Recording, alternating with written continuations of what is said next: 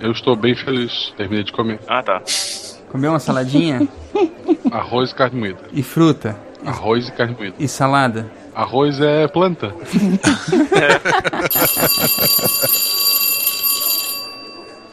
Andréa Ribeiro. Não fala assim, é muito formal, eu me sinto intimidada. Não é você, não é a menina de 12 anos pela foto. Bom, pessoal, vamos começar então a aula de hoje, lembrando sempre que eu não tenho filho, muito menos a idade de vocês, não é mesmo? Então vamos agilizando aí a, a vida, porque eu não posso ficar esperando. Desculpa, prof. Nossa, professor, desculpa por Eu existir. vou pensar no seu caso. Tá bom. Ariel, A Ariel não veio, ela foi atrás de homem e virou espuma. acontece. Fernanda, A Fernanda não foi atrás de homem.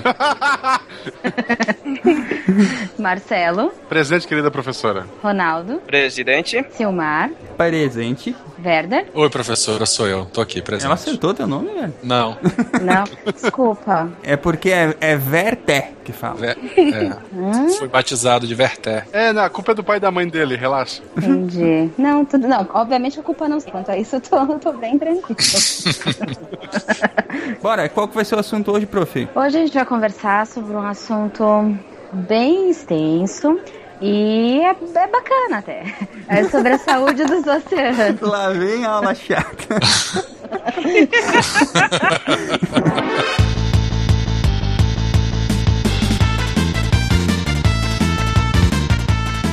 E aí galera, aqui é Silmar de Chapecó, Santa Catarina e eu odeio frutos do mar. Você pode ter certeza que eles não gostam de você mais ainda. É.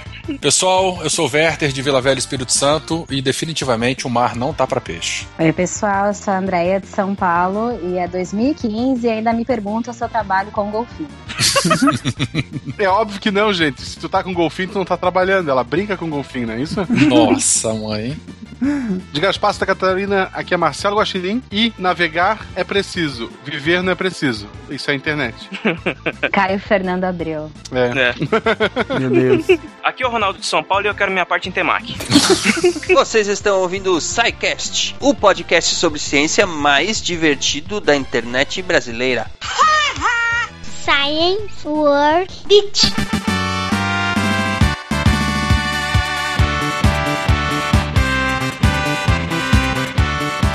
Muito bem, ouvintes do SciCast, bem-vindos à diretoria, à sessão de recadinhos do SciCast. E hoje aqui comigo estão Marcelo, Estrela e Juliana. Boa tarde, boa noite, bom dia, seja lá o que for. Bom dia. Boa tarde. Boa noite. Não, isso é um outro programa, gente. Opa, desculpa.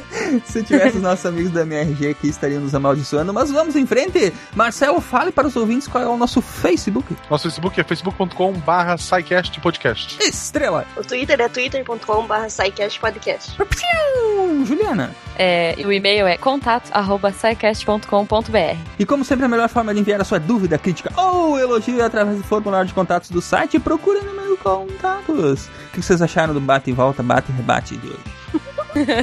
É tipo jogral, né? É, Me isso. lembrou, a, sei lá, sétima série. Assim. Muito bem, vamos, vamos lá, gente, vamos em frente. Marcelo, fale para os nossos queridos ouvintes o que, que está rolando o recrutamento do SciCast? Quem é que nós vamos usar como escravos? Não, Então, não pode falar é, escravo. Não pode falar isso? Ah, é, no século XXI, né? Não pode. Nossos novos colaboradores. Isso! Escravo sem convite. Então, na semana passada, a Estrela e o Silmar estavam aqui para lançar isso. A gente tá com uma planilhinha lá, tem um link no post. Para quem quiser se inscrever para trabalhar com o SciCast, não é só para Não, gravar. não, trabalhar não, cara. Traba- trabalhar não, que daí é invulta em remuneração. Vínculo empregatício. Ah, é? Tá. Isso. Então é escravo mesmo. Então a É, gente tem que ter material. Falar como, como é, estágio não remunerado. Estágio não remunerado é bom. Não podia começar a fazer isso, né? Tem que ver o que precisa pra fazer isso. É. Ok, ok. Então, assim, quem quiser fazer parte da, da equipe do SciCast, acho que aqui pode, é, preenche lá o formulário. É, lembrar que não é só pra gravar, é pra, sabe, escrever pauta, pra pegar junto. Ah, a gente não é essa pessoa que você vê aqui editada. O Silmar é chato pra caramba. Eu, sei lá, eu tenho um ego gigante, a estrela tem bafo. O Ronaldo é M e o Tarek é aquilo ali mesmo. E segundo eu me lembro, eu sou um gordo peludo, né? Também. Todas as meninas são. Também. Eu sou, eu sou o Marcelo. É. Vocês não viram lá. Isso, tá no vibe. Todo mundo da internet, todas as mulheres da internet são, são gordos. Sou eu. Pelados. Então, assim, tem ba- Ai. falando nisso, tem bastante cueca lá escrito, pode vir mais, né? E, mas tem poucas meninas, a gente quer. O SciCast ele tem espaço para todo mundo de forma igual, mas a gente precisa de mais menina inscrita, né, gente? É, depende muito da participação das mulheres, né? A gente sempre teve esse. é, não, nunca, não vou dizer que foi uma preocupação, mas foi, foi sempre uma coisa que aconteceu muito naturalmente. A gente tem a presença feminina, quer estimular a presença das mulheres na ciência, né? Mas a gente quer também ter colaboradoras, ter pessoas que nos ajudam a produzir o SciCast mulheres e, enfim, só depende de vocês, meninas que estão ouvindo, estamos aí, é, queremos vocês trabalhando conosco, ajudando, enfim, queremos a presença feminina no SciCast como sempre foi. Sim. E cada vez mais, né? A inscrição vai até o fim desse mês, depois a gente vai fazer uma, um apanhado geral pra ver o que tá valendo. E acho que é isso. É isso aí. Venham com muita vontade, com muita disposição. E é important que a pessoa seja muito curiosa, né? Porque pode pegar assuntos aí pra produzir pautas que não tem conhecimento nenhum. E aí vai ter que pesquisar Exato. tudo do zero. É mais normal que vai ter é isso. Exatamente. Se o Mar de uma semana pra outra pedir uma pauta. É, isso aí, acontece. O chicote estrala valendo aqui, né? Mas é isso aí, além, de, além da gente fazer o trabalho de pesquisa que é sério, né? A gente também se diverte muito, isso é, é verdade, né? Não, não podemos deixar de falar isso. E aqui também a gente desenvolve muita amizade, desenvolve muita, muitas conexões entre pessoas. E eu tenho certeza que quem for escolhido e que se identificar com o SciCast, com a maneira do SciCast de fazer divulgação científica, vai se divertir bastante, né? Eu ia perguntar, Simar, se gostar ou não de Prometheus é um, um fator importante pra decisão. Precisa odiar. Sim, é, bom, é bom enfatizar bastante isso na justificativa, porque Isso. é um bom ponto. né? Exatamente. É ponto de, ponto de eliminação. Quem colocar Prometheus no formulário, já tem um filtro lá, inclusive, que nem grava. Nem grava. O cara preenche. Oh, meu Deus. Pô, teve um cara que colocou que foi príncipe em festa de 15 anos no currículo dele. lá. excelente, excelente. Juro, juro pra vocês, tá lá. Pô, o cara é um Vai príncipe, guardar. gente. Você, vocês nunca saberão quem é, só ele saberá, mas. Não, não, se, se ele for, se, ele, se ele for aprovado, eu nunca vou chamar ele pelo nome, é só príncipe. Sua Alteza, né? Sua Só Alteza, Sua Alteza, é isso aí. Ai, caracas. Muito bem, é isso aí. Próximo recadinho: Estrela, quem tá rolando o aniversário do SciCast? Dois anos, olha que bonito. Então, a gente já vai fazer dois anos, quem diria. Depois do primeiro ano dizem que acaba, né? Mas Dizem que não Vai chegar. significa nada, né? Mas acho que significa, né? pra nós vai significar que É. a gente tá fazendo uma promoção aí pra, pra verdadeiros ouvintes do SciCast que vão ouvir todo o SciCast de novo. E eles têm que anotar todas as referências de Prometheus que a gente fez nos episódios, anotar o tempo certinho. E a pessoa que mandar o máximo pra gente de vezes que foi citada, ah, episódio tal, minuto, hora tal, minuto tal, foi citado uma vez, e mandar o máximo possível disso, vai ganhar um kit de presentinhos do SciCast. Isso vale para cinco pessoas que mais mandarem referências do SciCast. Nesse presentinho vai ter camiseta do SciCast? Vai. Vai. Nesse presentinho vai ter caneca do SciCast? Nossa, caneca linda, maravilhosa. Que- Aquela laranja? Sim. Meu Deus, não, não, não, não. Chega, chega, chega. Spoiler, desenhos. spoiler, spoiler. Chega, chega, chega, chega, chega. Ah, você que começou, Simar. É que tem que fazer jus ao meu apelido de spoiler machine. Ah, pronto. Então, é, é só mandar pra gente Até o último dia de outubro. Até o Dia das Bruxas. até o Dia das Bruxas, É. até dia 31 de outubro, mande pra gente o máximo de referências que você conseguir. Dá tempo de escutar todos os SciCast de volta e ir anotando as referências. Isso. Lembrando que pra ganhar tem que colocar número do episódio, o tempo em que a citação é feita e os critérios de desempate são quem manda mais referências, obviamente, e quem manda primeiro. É, se der empate, a pessoa que mandou o número antes, né, Exatamente. ganha. É. Nossa, gente, vou falar. eu ti- teve um, um guri no Twitter que, sei lá, postou tipo um, um dia antes do, do episódio. Ele falou assim: Yeah, acabei a maratona, uhul! Aí saiu o episódio. Esse cara deve ter Aí ele sorteado. veio assim, tipo, não, vocês estão de sacanagem. tipo, eu vou ter que ouvir tudo de novo. Nossa. Mas vamos lá, afinal de contas, o SciCast precisa continuar, o show precisa continuar, e para o show continuar, né? Nós precisamos de Sim. recursos. Recursos para pagar os nossos servidores, que são caros, recursos para que as pessoas que trabalham na produção do SciCast sejam remuneradas e tudo isso. Nós optamos por um modelo de monetização no SciCast que é um modelo misto, onde a gente tem tanto a questão de anunciantes, né? Produtos, empresas, serviços, marcas Uhum. que queiram ligar os seus nomes ao SciCast, né, Juliana? É isso aí. Bom, quem, quem quiser, não precisa ser só um produto, né? Como o Silmar falou, produto, marca, serviço, enfim, aqui a gente faz de tudo pouco. Aqui é. A gente cria, a gente trabalha com criação, né, Juliana? Então a gente Sim, com certeza. A gente inclusive cria campanha, cria ativação, ações. A gente. E aqui, ó, essa ideia é o que não falta, viu? somos pessoas criativas, né? Exatamente. E aí, É, se você tem um produto, se você tem um serviço, se você tem uma marca, você quer ah, aparecer no SciCast, você manda um e-mail pra mim. Não manda pro Silmar, não, tá? Aí ele- a caixa dele é cheia, Não, ele manda, nunca manda lê. pra, é, sério, Manda mandem pra pra, Ju, cara. Mandem pra Ju. Manda pra Juliana. Ela tá super preparada e qualificada ao extremo pra atender qualquer demanda que Sim. vocês tenham. E afinal, né, nós estamos sempre trabalhando juntos. Qualquer coisa, a Juliana me coloca na fita aí pra gente conversar. Com certeza. É, não pensa que é mandando pro Silmar faz diferença, que é pior, viu? Eu encaminho pra ela. É melhor, é melhor mandar pra mim. é pra muito- mim eu encaminho pra ela. Manda pra mim, ó, juliana.agenciaprotons.com.br, tá? Ele vai ler o seu e-mail, mas talvez ele leia muito tarde. Então é melhor você mandar pra mim que eu leio na hora, Mande- respondo lá pra Ju. bonitinho. A Ju, inclusive, ela tem uma síndrome que chama abstinência de e-mail. Quando a caixa dela ela fica mais de 10 minutos sem receber e-mail, ela entra em depressão. Então, É gente, verdade. ajudem a Ju. Com certeza, é verdade. Mande Por favor, hein, gente. Inclusive, acho que já faz sete minutos, hein? Daqui a pouco eu vou entrar em depressão. Come- a, a mão que tá começando a tremer. já. É, é, por favor. Muito bem. E lembrando, então, né, que, como eu estava falando, é um, é um modelo misto, né? A gente não quer que o SciCast acabe, a gente quer que o SciCast tenha uma vida longa, porque a gente acredita no trabalho que a gente faz, a gente acredita na divulgação científica que a gente faz, a gente acha que pode melhorar a sociedade, nem que seja um pouquinho. A gente pode acha que a gente pode melhorar a vida das pessoas, nem que seja um pouquinho, com as informações que a gente tá aqui, com a diversão que a gente proporciona através do nosso trabalho. Então, se você não é um anunciante, se você não tem uma empresa e você mesmo assim quer colaborar com a manutenção do SciCast, você pode ser nosso patrono através da iniciativa do patronato que a gente criou. Já fazem seis meses, já está, é, já tem muitas pessoas colaborando. Se você quer ajudar o SciCast a permanecer, tem os links aí no post. Vocês podem ser patronos do SciCast com qualquer valor, é, através do PagSeguro, através de todos os cartões de crédito, através do Patreon, que é a plataforma lá internacional de, de, de monetização para iniciativas de criação de conteúdo. Os, os links estão aí no post. Vocês podem contribuir com qualquer valor e ajudar o SciCast a prosperar, a chegar ainda mais pessoas. Então é isso, né, gente? É isso aí. Muito bem, então é isso. Vamos ao episódio de hoje, tá muito bacana. E até o final do episódio, eu não, mas vocês com certeza vão ouvir alguns de nós lá no Mural de Recados, que é o nosso espaço de interação com os ouvintes do SciCast, com os amigos do pause, os true amigos do pause. É isso aí. Mandem um beijo, gente, até depois. Beijo, gente. Beijo, gente. A gente se vê no final, gente. Ah, não um beijo, Marcelo. Olha, Um beijo, Marcelo.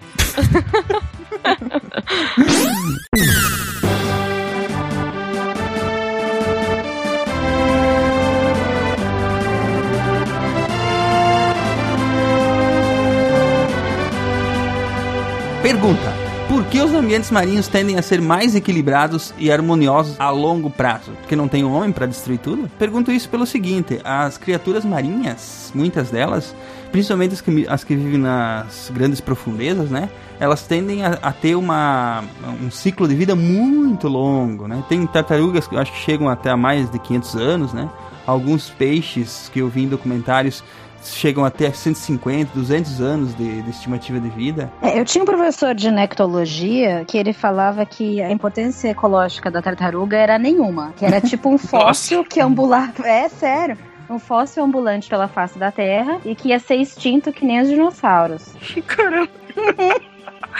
Coitada da tartaruga. Mas se uma, especificamente bichos de, de grande profundeza, tem a questão da temperatura da água, Aham. porque lá embaixo a temperatura é fria, relativamente fria e constante, em torno de 4 graus aí de temperatura. E como é muito frio, o metabolismo é lento. Se o metabolismo é lento, os organismos de metabolismo lento tendem a ter maior longevidade. Mas esses ambientes que não são, por assim dizer, aspas, tocados pelo homem, né?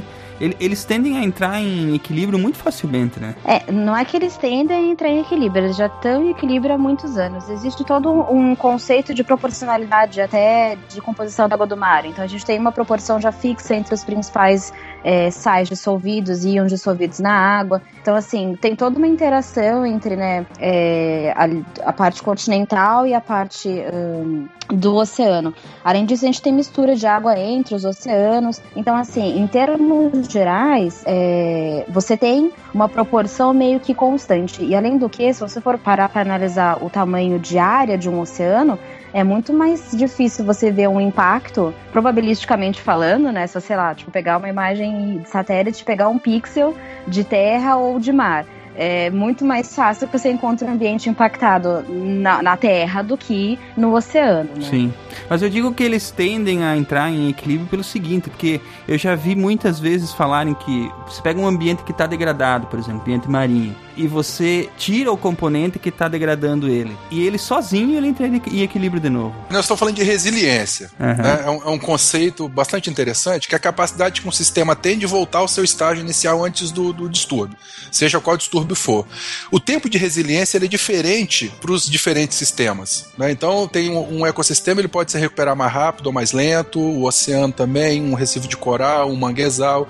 Tudo depende da- das populações que vivem, das comunidades, dos ecossistemas, do fluxo de energia, depende do, do tamanho do impacto que foi feito. Se for um impacto curto, naturalmente ou mais rapidamente será essa resiliência. Tem uma série de variáveis aí que interferem nesse, nesse processo de recuperação. Quando a gente, por exemplo, você vai fazer algum tipo de empreendimento que vai ter um impacto ambiental, né?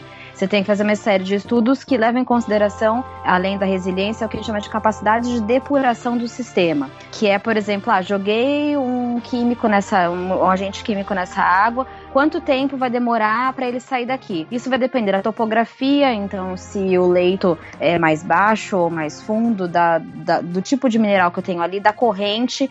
Então, mesmo em corpos d'água relativamente confinados, você pode ter uma resiliência rápida, uma, resili- uma resiliência alta. Falamos um pouco disso no cast de lixo, quando a gente comentou sobre lançamento de esgoto doméstico em corpos d'água, de água doce. E essa capacidade de resiliência, é- ela obviamente deve existir também em ambientes não marinhos. Ela tende a ser maior ou menor no- nos ambientes secos? Depende, a resposta mais em cima do muro. Porque, por exemplo, se a gente pegar uma área de restinga, restingas são aquelas áreas arenosas que tem na, na- é- que é a continuação da praia, pro continente adentro. Se você pegar o solo de uma restinga, ele é bem arenoso, o grão é bem grosso, então a água ela bate, ela percola para camadas mais profundas. Então é um solo que não retém tanta matéria orgânica. E planta precisa de matéria orgânica para sobreviver, correto? Para poder crescer, para né, pra assimilar a biomassa. Se tá com fogo, se pega um fogo na restinga, a restinga não é o que- um ecossistema ó, que está preparado para enfrentar, por exemplo, queimada, porque o fogo vai queimar toda a parte aérea das plantas, não tem um solo rico suficiente para repor essa biomassa perdida, então o tempo de recuperação na restinga é muito grande. Então, não necessariamente a resiliência é maior no, no ambiente terrestre. Agora, vou falar um outro extremo usando o fogo também como exemplo. No cerrado, isso já não acontece. O bioma cerrado, ele naturalmente, as plantas já têm uma certa resistência. Ah, ao- não resistência, né? A resiliência às queimadas é maior. É o xeromorfismo que eles chamam, né? Isso, exatamente. São plantas que já estão adaptadas a viverem nesse ambiente que, que pega fogo. Mas estão esquecendo o principal também. Qual? Quando a pessoa tá mais idosa e, e ela quer viver mais, o que, que o médico fala? Hidroginástica. Os peixinhos estão fazendo isso desde que nasceram. Puta que pariu, cara.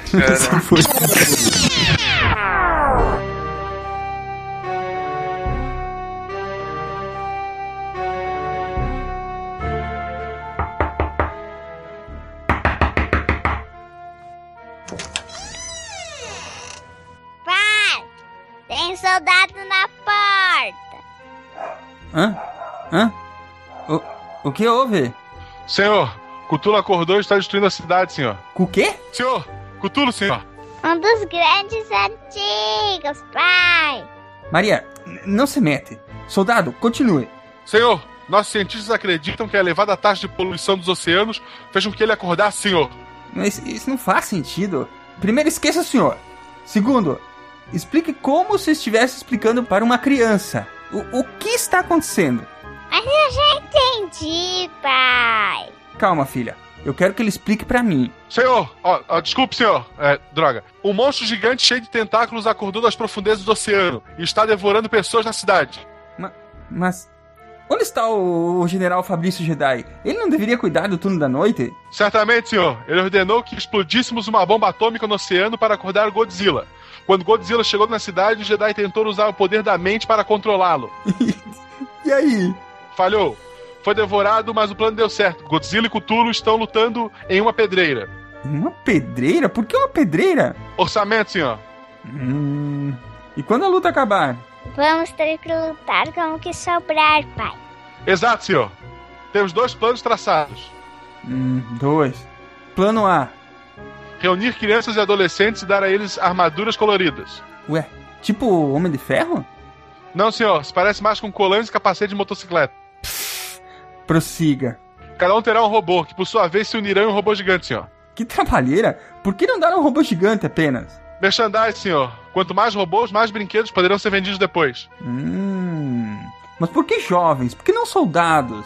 Os cientistas do projeto dizem que não, não ser possível, que o tamanho dos controles e roupas só servem a adolescentes ou crianças, que todo o projeto foi feito pensando em jovens. Que cientistas são esses? São japoneses, senhor. Quando vimos a quantidade de tentáculos do bicho, julgamos que eles eram os especialistas. Tá ok. Isso é o plano mais imbecil que eu já ouvi na vida. Nunca! Me, me diz aí qual é o plano B. Pedir desculpa ao monstro e unir o mundo em uma campanha para reduzir a poluição dos oceanos. Cada governo assinando um pacto de proteger os mares, basicamente uma campanha global de ecologia. Acreditamos que assim as duas criaturas se acalmem e voltem para o fundo do mar. Unir os países pensando em um bem maior? Tá, beleza. Vamos com o plano A. Passa na Ranger Rosa.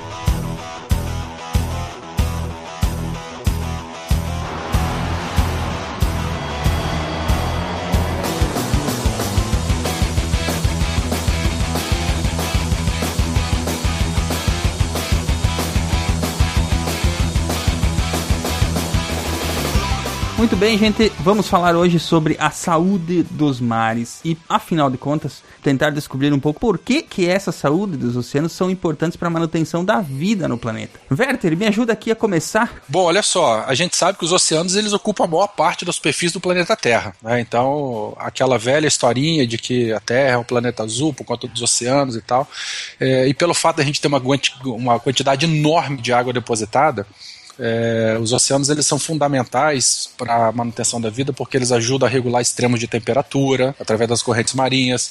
Eles são peça importantíssima no ciclo da água. Né? A água que está na Terra aqui, pode, é, grande parte dela evaporou dos oceanos e veio na forma de vapor d'água, condensou e precipitou.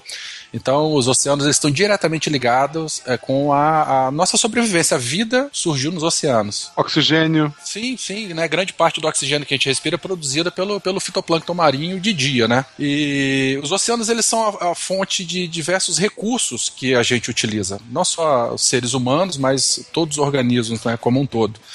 Especificamente para os seres humanos, uh, os, os, oceanos eles são fonte de alimento, né, um oceano bem preservado, ele ou uma área oceânica bem preservada, ele tem um potencial turístico enorme.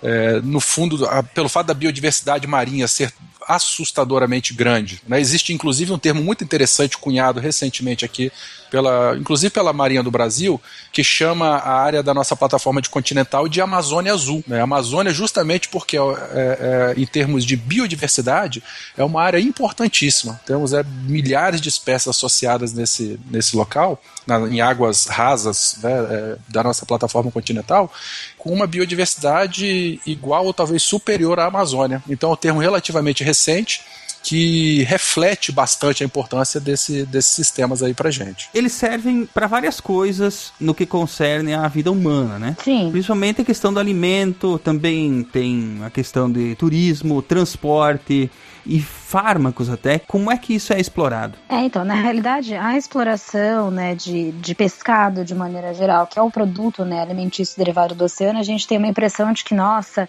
é uma coisa que se alastra e que você pode em qualquer lugar, se jogar uma rede, você vai ter peixe. E não é bem assim, tá?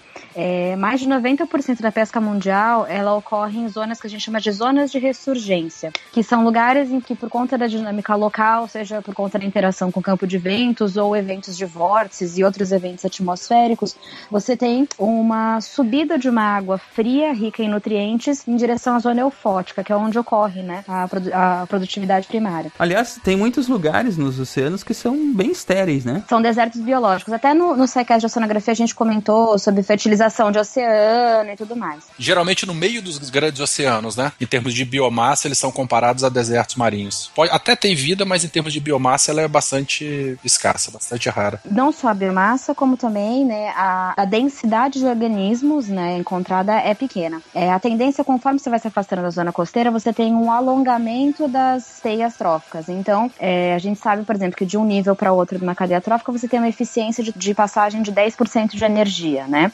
É, então, conforme, mais, conforme você vai aumentando os elos, é menos energia que você está pegando desde o início da cadeia.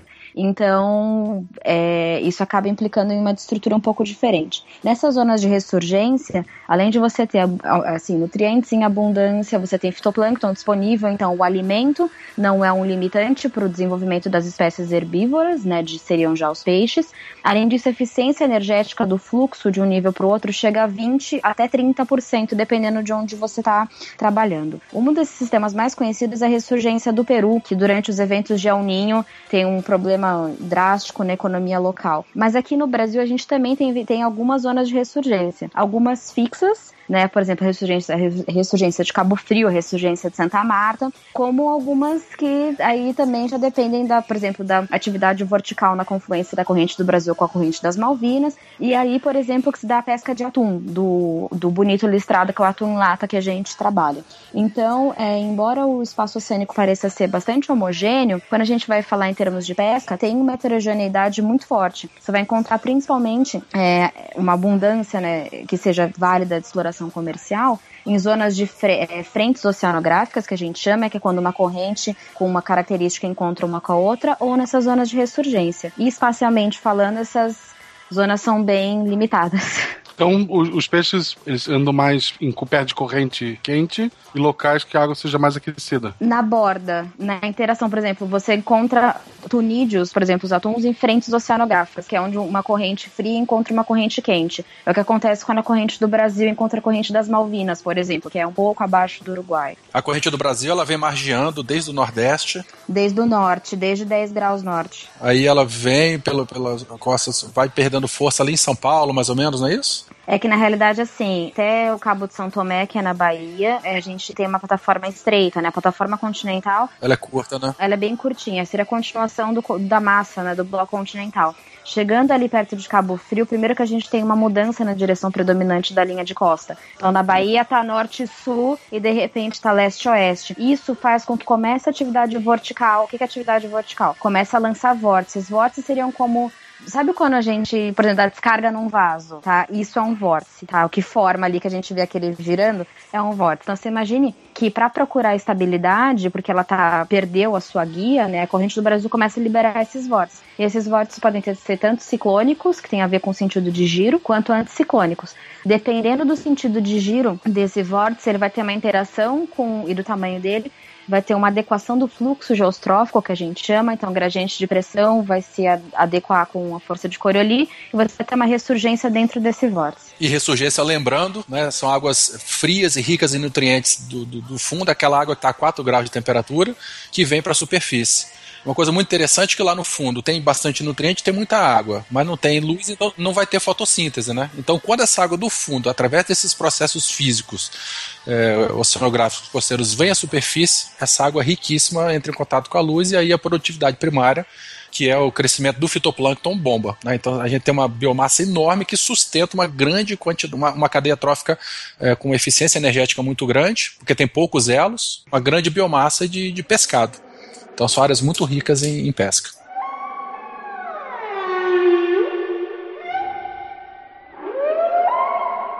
Como a menina André falou, quando dá um euninho, alguma coisa que mude as temperaturas, o pessoal que pescava naquela região fica espantando. Então, na realidade, do El Ninho, o problema não é nem tanto mudança de temperatura, é que você vai ter mudança do quadrante de ventos. Então, por exemplo, durante o El Ninho você tem uma diminuição drástica dos ventos alísios, né? Então, você muda o padrão de ventos. Uma das, uma das causas da ressurgência é a que a gente chama de divergência costeira. Então, o vento sopra paralelo à costa, e aí, pelo transporte de ECMO, você tem retirada de água da, coste, da costa e aí sobe essa água mais fria, né? Volta e meia, eu lembro que quando eu tava na faculdade, no ano de 2007, não, no, no ano de 97 foi um dos piores euninhos que eu lembro que eu era criança, que eu via no jornal, assim, que tipo, a economia do Chile acabou. Eles ficaram quase dois anos sem conseguir pescar nada, que o principal produto deles é a anchoita, né? A, a pesca ocorre exatamente numa zona de ressurgência, onde ali a água que ressurge é corrente da, é uma água derivada da corrente circumpolar antártica. Lá na costa do Chile, normalmente normalmente é, ocorre a ressurgência. Né? Na maior parte do ano ocorre.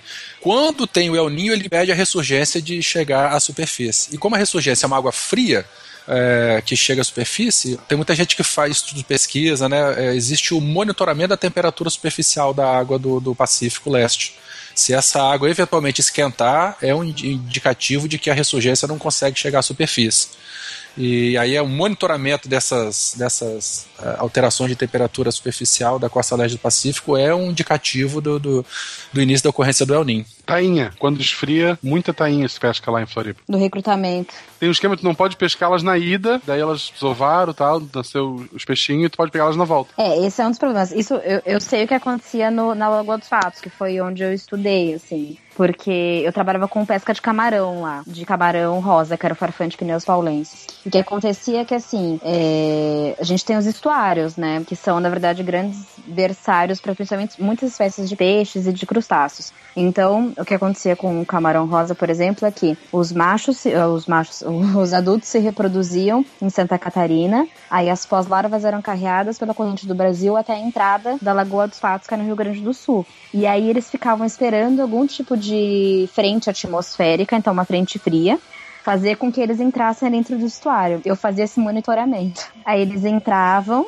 aí se desenvolviam lá. Essa pesca na ida é proibida. Sim. Só que aí qual que seria o ciclo natural? Eles pegam, vão pro estuário, aí eles se desenvolvem, aí eles voltam e vão repovoar a população adulta em Santa Catarina. Só que a partir do momento em que você tá pescando sobre uma população que tá voltando para recrutar, você tá tirando todos, todo, todo o potencial dessa, dessa população de se desenvolver. Porque os adultos que estão lá em cima vão morrer eventualmente. Ainda mais lá, porque assim, tem o período de defeso, né? Que é um período que você não pode pescar o camarão, por exemplo. Só que esse período é baseado de acordo com as estações do ano. E como eu disse, lá é o primeiro, é o maior berçário de camarão rosa do mundo, tá?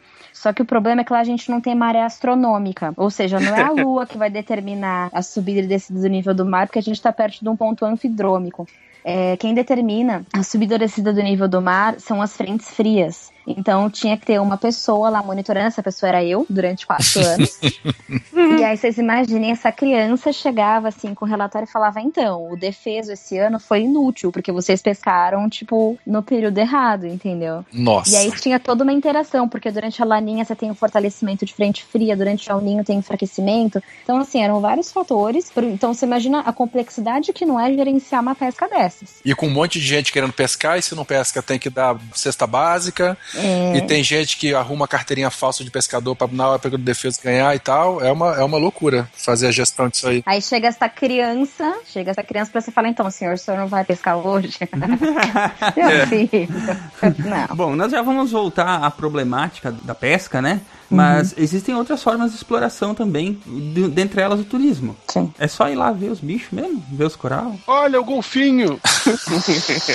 golfinho não, é mega fauna carismática. Ou macrofauna cativante. Ou macrofauna cativante, isso aí. Ai, meu Deus. É o nome politicamente correto desses bichinhos fofinhos e engraçadinhos que ficam sorrindo o tempo todo. É engraçado, tem vários vídeos no YouTube de golfinho atacando mulheres. Já, é maravilhoso. Vi. Dolphins hate people. É maravilhoso. Isso, isso. É dali que surgiu a lenda do boto. É, a questão do turismo é interessante, porque todo mundo gosta de um ecossistema saudável, bonito, né? Que os golfinhos apareçam com os peixinhos ali que a gente pode mergulhar e, e chegar perto dos bichos. Só que, infelizmente, em alguns locais, essa prática, ela não simplesmente ela não é sustentável. Vai mais barco do que pode, é, mergulha mais gente do que, do que pode. É, se o turismo for um turismo de, é, subaquático, por exemplo, a gente sabe, tem um monte de artigo publicado aí que mergulhador novo, com perdão da palavra, é uma desgraça, porque Sim, o, o, o, cara ele não tem controle de flutuabilidade, coloca um cinto de lastro super pesado e desce igual um chumbo no fundo. E aí chega lá, sai batendo com a nadadeira, batendo em gorgônia, levantando sedimento, espantando o bicho, quer pegar, quer encostar quebrando coral. É, quer levar um pedaço de coral para casa. E um mergulhador mais experiente, ele já tem, no mínimo, um controle de flutuabilidade, um pouco mais de consciência e, e, e consegue superar né, esse, esse impulso e causar menos impacto disso aí. Tem alguns trabalhos publicados sobre isso aí. Mas o que eu quero dizer é o seguinte: o, o turismo ele tem uma, uma um apelo, ele tem uma vertente né, é, de sustentabilidade, de turismo ecológico, de contato com a natureza, mas a própria presença dessa atividade, se ela não for bem feita, ela causa alguns impactos é, terríveis assim no ambiente. Se no, local não tem, não tem número máximo de. Aqui no Espírito Santo, por exemplo, a gente tem um polo de turismo subaquático, Ilhas Calvado, Ilhas Rasas, que no verão elas recebem quatro, cinco embarcações por dia. É pouco se a gente comparar com outros locais, mas o, o ambiente é bem pequeno. Cada barco com 15, 20 mergulhadores. Cada barco que chega, eles jogam a, a poita, né, que é a âncora, o cara dá ré para a âncora poder agarrar no fundo, e nisso que o barco dá, dá ré, a âncora vai arrancando tudo. No Nordeste a gente vê muito daquelas aquelas jangadas que levam os turistas para poder mergulhar com peixinho, a galera alimenta peixe, faz cocô na água e mija na água, isso tudo a médio e longo prazo é um evento crônico aí de, de, de, poluição, de interferência, que vai causar os seus impactos ambientais no futuro. É, é isso pode ser um, um tanto quanto, assim, surpreendente para algumas pessoas, mas eu abomino praia. Eu não sei o que leva um cidadão a acordar nas suas férias e pensar, hum, hoje eu vou pra praia. Comer frango com farofa. Aí as crianças vão tomar caldo na, na, na água. Aí eu vou. Gente, eu, eu vou pegar. Gente, é, pra mim isso é uma coisa inconcebível. Eu acho que assim, faz pelo menos. Durante a faculdade inteira, durante o mestrado, eu fui à praia duas vezes. Gente do céu. Fila, fila para chegar 10 reais a garrafinha d'água. Não, é inferno, é inferno. Em que praia vocês estão indo, gente? Não, pra mim a pessoa que vai pra praia, ela já, ela já pode enterrar o corpo porque a alma já foi, ela não tem mais. Nossa, quanto pelo no coração, André. Que, que peludo esse coração. Vocês estão indo nas praias, ah, mas eu sei por quê. Eu sei porque você não gosta de praia. Você, você, você conheceu as praias de Rio Grande. Eu morei no cassino, né? É. Grande então, então é por isso que você não gosta de praia. Você tem que ir pra bombas, bombinhas, mariscos Mariscal, ali que você. Aí a vida é outra. Eu fui pra lá quando que foi? Não minto, eu tô lembrando. No meu último ano até que eu fui bastante pra praia. Acho que eu fui umas cinco vezes. Mas porque eu fui pra Balneário Camboriú pra, pra uns congressos e fui pra Cabo Frio também. Mas o meu problema com praia é que, assim, as atividades recreacionais das pessoas normais elas me irritam. Porque, por exemplo, eu vou ficar sentado olhando pra praia, começa a acontecer várias coisas na minha frente, entendeu? E eu fico analisando. E sempre tem um filho da puta, sempre, que chega com um, ou uma concha, sabe? Uma concha quebrada, ou um pedaço de peixe, falando, ai, que bicho que é esse? Meu Deus. Não sei, minha filha, essa concha pra mim é um cinzeiro. É isso que é. Mas tu faz errado, assim. Mulher, quando vai na praia, ela tem que tirar selfie do bumbum, não é isso que tá na moda? Nossa, é a minha cara, hein? Com certeza. Não, tirar foto da perna com o pé pro alto, assim, e o mar no fundo.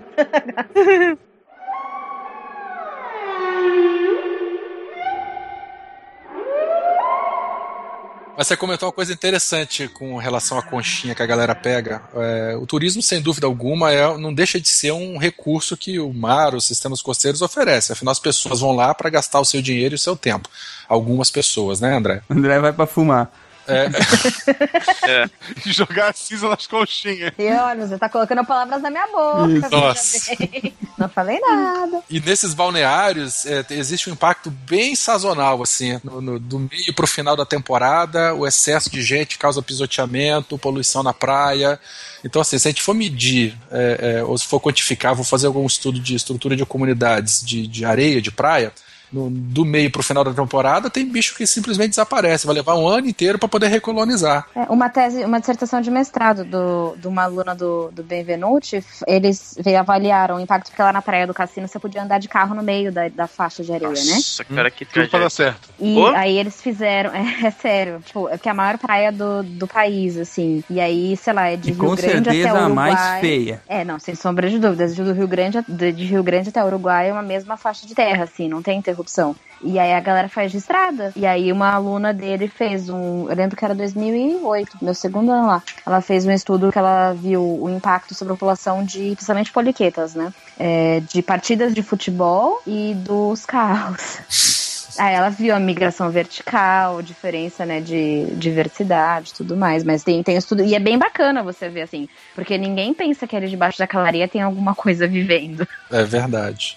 E não só na areia, né? Nos costões rochosos e no, no- onde o pessoal pisoteia bastante, vai pescar e tal. E no infralitoral também, na parte submersa. Se for uma praia de balneário com água clara, é, eu cansei de ver vendedor que o cara que vende o picolé, vende o boné, vende a canga para as mulheres e vende redinha para as crianças poderem pegar peixinho, pegar coral, pegar o que for e levar para casa de souvenir. Vai pegar o peixe, vai pegar o ouriço, não vai durar duas horas em casa, morre. Claro. Aí a desgraça vai de novo e pega no outro final de semana. E então, assim, é- é- essa questão do turismo é, é- é um paradoxo, né? Porque todo mundo, pelo menos a maioria das pessoas, volta a falar, né? Procura as praias porque que é um ambiente bom, um ambiente limpo, um ambiente tranquilo, mas tem um impacto associado a essa atividade enorme. Gente, acaba a água, tem fila pro pão, sabe? Não vão, sério, de coração. Bichográfico. Que horror! Ó, eu tô sentindo uma pontinha de trauma aí, Tá, tem, aí, aí é certo. Isso aí precisa de muito, muitos anos de terapia, viu? Não, e vai pra Austrália, né? A Austrália o que mais tem é praia lá. Vou morar em Sydney. O bagulho é uma ilha, né? O país é uma ilha.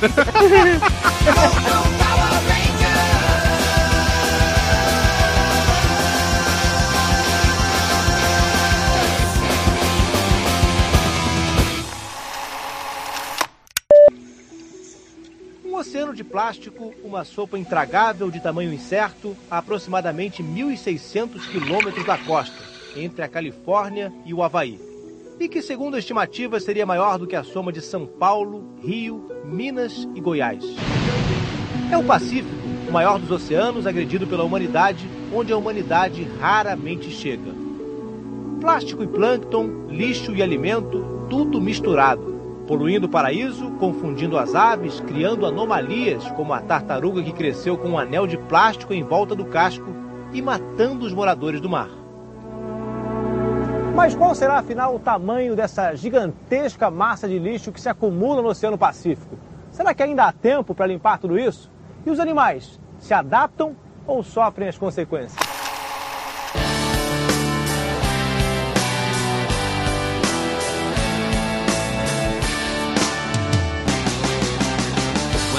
Um programa que eu nunca entendi, que era aqueles Pesca e Companhia, que é o cara que vai pro lugar, pesca, mostra pra tu, olha que bonito aqui, ó, furei a boca desse bicho aqui, vou jogar de volta na, na água. Olha que bonito, ele tá nadando de lado agora, ele tá bem feliz.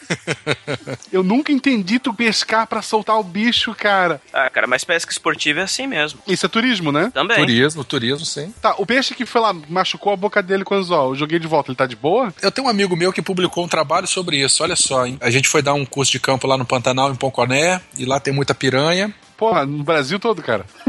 Tô falando de piranha, de peixe. Também. A piranha pega muito fácil lá. E ele. Oh! Mas aqui também, você chuta uma moita, meu filho, sai daí. O peixe, gente, tô falando do peixe, eu tô dentro da academia. Se bem que dentro da academia também tem isso. Mas olha, só revelações hoje, cara. só Dizem, revelações. dizem que tem. Dizem que tem. Dizem que tem. Mas a maioria não é, gente. Você não é ouvinte. Você não é. Vídeo de SciCast não é. É sério, vocês nunca trabalharam com ninguém que saiu a lista da pós desse ano. Aí ela vai à pistoleira, né? Os caras também fazem isso, mas pistoleira adora fazer isso. Vai olhar o currículo Lattes de todo mundo, aí já começa a repassar. Olha, essa daqui, Ah, essa para. aqui, eu não sei. Gente, vocês, é sério, vocês nunca conviveram com gente assim? Eu nunca, mas um amigo meu me falou e disse que é terrível. Eu, eu vi na novela isso aí. Vamos voltar lá pro Pantanal, rapidinho? Olha só, o velho tá preocupado, hein? Ele não tá gostando, ele não tá gostando do rumo da conversa. Só pra registro. Comecei a falar do artigo maneiro, cara. Aí os caras mediram o tempo de manu... Olha só, ai meu Deus do céu, a piada pronta. Eles mediram o tempo de manuseamento da piranha no bar. É. E mediram os hormônios que a piranha sofre. Ali fica entre 1 minuto e 30, dependendo do. Tá ficando cada vez melhor E isso aí eles associaram isso ao grau de estresse do animal, cara. Pô, de- depois ele sai tranquilinho. Tranquilinho. Tá que me pariu. E, enfim, e viram que realmente no final, é, dependendo, se você pegar e soltar logo, se você pegar manusear durante dois, três minutos, que é difícil tirar a piranha do anzol, no bom sentido. Depois que cai, meu amigo. Só piora, só piora. Praticamente eu tenho que pagar pra tirar a piranha do anzol. E aí, depois que É morde, difícil. enfim, causa impacto sim, causa estresse no, no bicho. E aí ele pode morrer depois por excesso de estresse e tal. Enfim, é só pra responder ao comentário do Marcelo aí que ele falou. Muito obrigado, cara, É, muito soltou. obrigado. Olha a volta que deu, hein?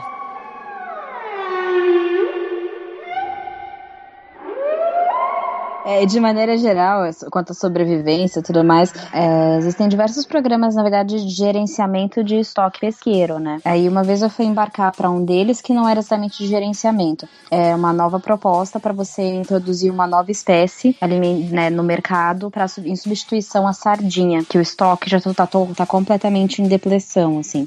E aí, qual que era o- a técnica utilizada? A gente utilizava uma sonda hidroacústica que conseguia identificar a diferença de densidade entre o ar da bexiga natatória do peixe e a água ao redor dele. Então, a sonda conseguia identificar os cardumes dessa espécie e a gente pegava, jogava a rede e puxava. E aí, a gente ia quantificar para fazer uma correlação depois entre o espectro pela sonda hidro- hidroacústica e o tipo de animal que foi pescado. Então, qual foi a composição do, do arra- arrasto e tudo mais. E ao tamanho, sim, porque a gente media o tamanho, sexo, é, sexo não, porque era só peixe, era tamanho, é, quantidade, né, biomassa pesada, depois é, diversidade, então tinha, a gente pegou muitos peixes espadas, quando vinha organismos gelatinosos ou não, né, porque às vezes vem no meio do cardume, e aí no final, acho que, né, inclusive acho que até hoje esse projeto ainda se desenvolve, embarquei por ele em 2010, mas era um projeto que tinha o pessoal da engenharia de alimentos junto, então é, era todo um, era um trabalho de inclusão dessa nova espécie, primeiro na merenda escolar e depois expandindo pros para outros ramos comerciais, assim. Alguma coisa se faz de medicamento baseado em, em coisas marinhas, em, em, é, criaturas marinhas ou, enfim, plantas, é, algas ou coisa assim? Bom, é, especificamente sobre fármacos, é, existem muitos estudos publicados, mas é, a maioria deles eles se encontram na fase de ensaios clínicos. A gente sabe que quem financia, quem tem muito interesse disso é a indústria farmacêutica para a liberação de um remédio específico, né? É preciso de anos e anos de desenvolvimento, mas existem vários grupos de organismos marinhos que são de fato utilizados aí na bioprospecção, briozoários, moluscos, assídias, esponjas, né? É, e aí tem uma série de, de fármacos que é, já foram identificados, estão em fase de testes, em fase de ensaios clínicos e, e assim com grandes potenciais para combater, por exemplo, célula é, é, cancerígena. Já que estamos falando da importância do mar para a vida humana, é, nós temos aí a questão da ciclagem de nutrientes, né? A gente falou muito sobre cadeia troca e elos tróficos, mas a gente não, não falou ainda, é, não fez ainda uma análise de como isso pode ser visto numa perspectiva um pouco maior, né? Então, como isso afeta o todo onde esses organismos estão inseridos. Então, para começo de conversa, o primeiro elo da cadeia trófica, que é o fitoplâncton, é, eles realizam fotossíntese. Então, eles pegam né, gás carbônico e fixam esse gás carbônico em forma de glicose e liberam oxigênio, fotossíntese igual é, das plantas terrestres que a gente aprende lá na escola. É, a, primeiro, de onde vem esse gás carbônico? Da atmosfera, tá? Então, a atmosfera, o gás carbônico da atmosfera, ele entra na água por difusão, então, em lugares turbulentos, aquela espuminha que a gente vê no mar, aquilo é interação entre o oceano e a atmosfera, e então ele é fixado dentro do organismo, no caso do fitoplâncton. Primeiro, que esse já é um, um mecanismo de acoplamento entre dois, dois compartimentos, o oceano e a atmosfera, porque ele está retirando então o gás carbônico da atmosfera e isolando ele dentro de um organismo onde ele vai ser inativado, tá? É, conforme então os animais vão comendo, né, os elos da cadeia trófica, vai chegar num ponto em que o animal morreu e aí parte daquele carbono, aquela carcaça pode nascer consumida, enfim, mas vamos supor que no final ele tenha chegado até a profundidade lá onde ele encontrou o substrato, ele encontrou o fundo do, do oceano e aí ele caiu lá, tá? É, É, é comum, tá? É, dependendo da zona onde você tá, da taxa de sedimentação do lugar, que esse animal, que essa matéria orgânica, ela não seja decomposta antes dela ser enterrada. Ou seja, o animal morreu ali, tá a carcaça dele, ou tá um pouquinho da matéria orgânica dele ali, né? É, ainda não remineralizado. Então tá ali. E começa a vir mais sedimento em cima. Vai chegar num ponto em que essa matéria orgânica não vai ser retornada ao sistema através da, dos elos tróficos. Então ela vai ser enterrada. É, atualmente existem diversos estudos que ligam esses dois mecanismos, é o trapeamento de carbono né, nos, nos sedimentos e a fotossíntese, a todo o esquema dinâmico de aquecimento global e de efeito estufa e tudo mais. Porque você está inativando né, o gás carbônico que estava na atmosfera, indiretamente está sendo enterrado. E conforme essa, vamos supor que esse, que esse animal, que essa matéria orgânica não tenha sido enterrada, está consumida por bactérias. Essas bactérias vão que a gente chama de remineralização da matéria orgânica. Elas vão então transformar esses nutrientes, na verdade essa, carcaça, em nutrientes novamente, que vão estar disponíveis para a comunidade que vive naquele ambiente. Então, um dos processos que leva a uma maior concentração de nutrientes nas águas mais profundas que a gente tinha falado, né, que são as que sobem durante a ressurgência, são ricas em nutrientes, blá blá blá blá, é esse processo de remineralização de matéria orgânica. Então, existe todo um ciclo, né, que são, na verdade, vários ciclos, são ciclos biogeoquímicos que estão todos acoplados dentro do oceano. Então, um depende do outro. Exatamente. Basicamente. Um assunto interessante também, porque esse carbono, ele também pode ser incorporado em, não na parte inorgânica, né, na estrutura de alguns organismos, como por exemplo nos corais.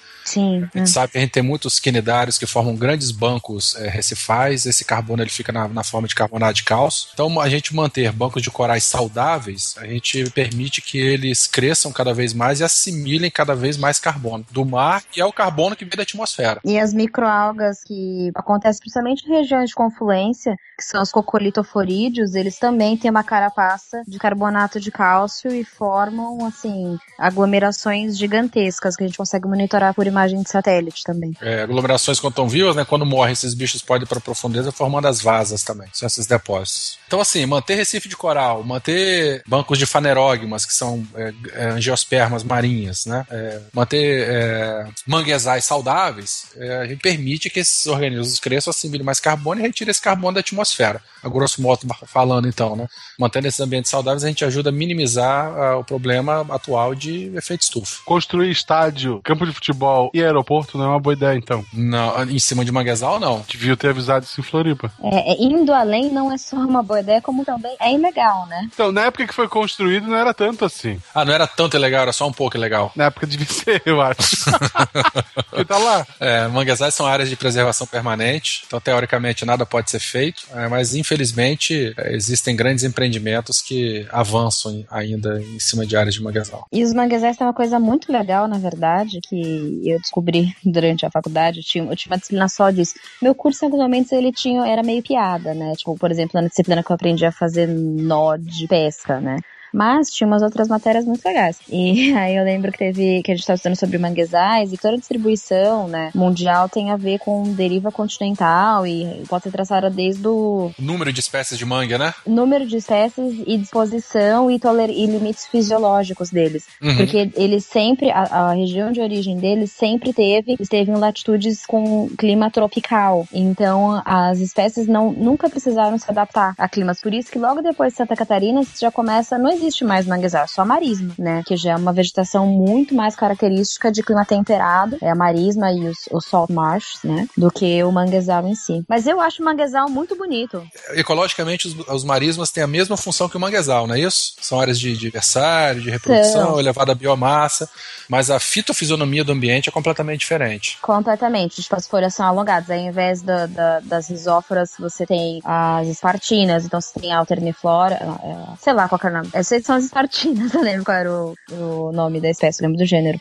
E é, também, obviamente, que não tanto quanto o mangue, mas também tem uma proteção com relação à linha de costa, mas é uma, é uma região de banhado, que é né, esporadicamente inundada, blá blá. É assim, é, é o mesmo nicho. Vamos avançar um pouco e falar sobre, então, agora a problemática toda que envolve a exploração dos mares e para que a gente possa falar realmente o que está acontecendo com a saúde dos oceanos. Nós já descobrimos, já falamos um pouco sobre por que, que eles são importantes e vamos tentar agora descobrir por que, que ele está, que, que a saúde dos oceanos está sendo comprometida ao longo do tempo. Né? Talvez o principal problema aí seja a questão da sobrepesca, né, Verto? A sobrepesca, como o próprio nome diz, é a, é a retirada de, de peixe acima da capacidade de suporte, de, de repovoamento dessas espécies.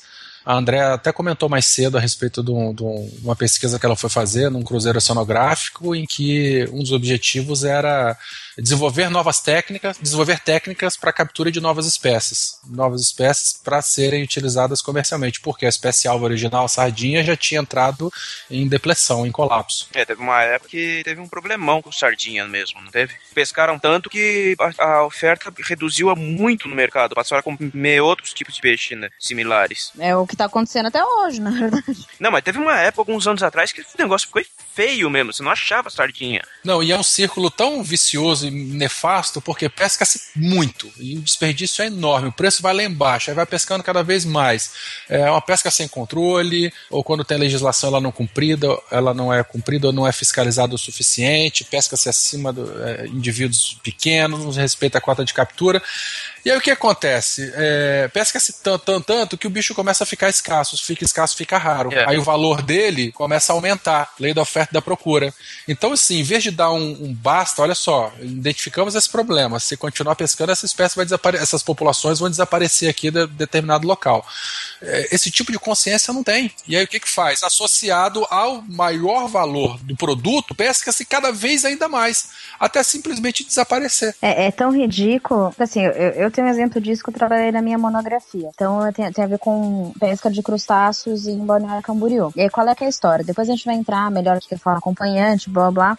Mas, em suma, o que aconteceu? É, tinha uma pesca de camarão rosa lá, e que é o farfante pneus paulenses. E aí, pescaram, pescaram, pescaram, e aí dizimaram a população de lá. Conforme eles iam pescando o camarão rosa, veio um monte de outra espécie junto, né? Principalmente de crustáceos. Aí eles viram que um dos camarões que vinha junto, que era o Chifopneus croieri, que é o sete barbas, também tinha um gosto bom. Aí, ao invés deles pensarem, hum, vamos parar de pescar, não. Eles já encontraram de imediato o produto para substituir o que tinha entrado em colapso. Claro. E aí, então, hoje, o foco da pescaria não é mais o frufante pneus, é o Chifopneus croieri. Só que todas aquelas outras espécies de siri, chegavam a ver 40 espécies de crustáceos junto, tá? De camarão, siri, caranha, tudo, tudo que vocês possam imaginar. Só para deixar bem, talvez um pouquinho mais claro, André, antes de continuar, o problema aí é no, na forma como o camarão é pescado, né? Que é, a, É. com rede de arrasto, né? É. É, é uma, é uma rede gigantesca que é arrastada pelo chão, pelo chão do mar, é assim que fala? Isso, pelo substrato. Pelo substrato, né? E aí, pra- se o cara vai pescar camarão, vem um quilo de camarão e vem 30 de outros. É, e dois pesos, um de cada lado, né? É. E essas. É que hoje é proibido esse tipo de arrasto, mas a gente sabe o que acontece. Porque os duas, as duas portas, são esses dois pesos, impedem que a, que a rede se feche conforme você vai arrastando no fundo. Então, assim, vinha uma quantidade, assim, absurda. Fazia parte de um projeto de doutorado, que eu acabei também utilizando os dados. Acabou, na verdade, dando três dissertações de mestrado, uma tese de doutorado e uma monografia de tanto dado que a gente tinha, de espécie, assim. É, porque aqui no Espírito Santo a gente estimou, numa dissertação também que eu orientei, é, em torno de 7,5 kg de outros organismos para um É. quilo de camarão. É tipo Nossa. isso. É, é, é um desperdício enorme. E essa biomassa que, que chega à superfície, os, os bichos estão mortos. Eles já chegam mortos ou em vias de, porque eles são arrastados, eles são prensados contra a rede. Então, fisicamente, eles são amassados e não há, o- não há o que fazer. E vem muita coisa, vem muita espécie de peixe, muita espécie de, de- de outros invertebrados. Além do que vem na rede, também o, o substrato é destruído com isso, né? Sim. Sim, sim. É, algumas redes dessas elas chegam a entrar assim, um, um centímetro, dois centímetros para dentro do substrato também. Então toda aquela fauna superficial que vive enterrada no substrato literalmente vai pro saco. É, dá pra ver em fotos de radiômetro, que são imagens de satélite um pouco mais específicas, dá pra ver a trilha de arrasto com portas dos lugares, assim, é bizarro. É, isso aí é o tipo de pesca não seletiva, né? É, eu quero pegar uma espécie, não é nada seletivo, ela não é direciona, direcionada pro alvo, né? A melhor forma de capturar o, o camarão.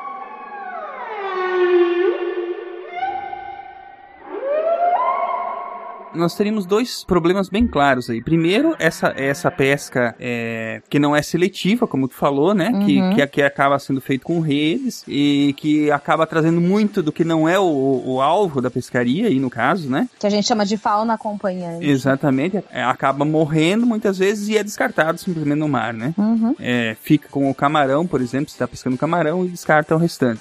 E também tem o outro problema que é exatamente a, quando não se faz a pesca com a rede, que pode ser outro tipo de pesca, mas que é, explora também em excesso aquele pescado, né, aquele tipo de recurso. Como é o caso de atum azul, é isso? Que é um, é um peixe hiper valorizado, principalmente pelos japoneses, né? Algumas peças de atum, né, assim que eles chamam, eles chegam a valer algumas dezenas de milhares de dólares. Eles usam helicóptero nas operações de pesca. Até 60 mil dólares pode valer um, um único peixe. É, e é interessante porque, assim, esse organismo, né, essa espécie, ela vai ficando cada vez mais rara e vai ficando cada vez mais cara. Então, essa, essa é uma, uma bola de neve que vai aumentar sempre e, se não nada for feito, simplesmente vai entrar em extinção.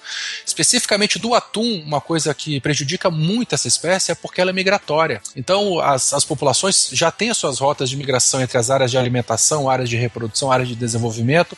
Então, já se sabe qual época do ano aonde que esses, person. Esses, esses indivíduos estarão. É, utiliza monitoramento aéreo para poder identificar mais facilmente esses peixes para direcionar a frota. Então, a pesca é muito cara, mas ela é muito rentável. É, então, o mais bizarro é que, assim, o meu mestrado, assim, o objetivo final era estabelecer as zonas de pesca do atum mesmo, por conta de frentes oceanográficas, só utilizando imagens de satélite. Só que aí no final acabei não tendo tempo de concluir. Mas durante todo, todo o trabalho, no Pacífico, é ridículo, assim, o sistema que eles têm. Eles têm algoritmos prontos Eles pegam a imagem de satélite do dia, então tem, tem com periodicidade de 8 horas. Aí eles pegam, eles têm um algoritmo que misturam a imagem de satélite de temperatura da superfície do mar com a imagem de satélite de clorofila e eles te dão as zonas de potencial pesqueiro. Então, tipo, em áreas assim, reduzidas numa baía, pra.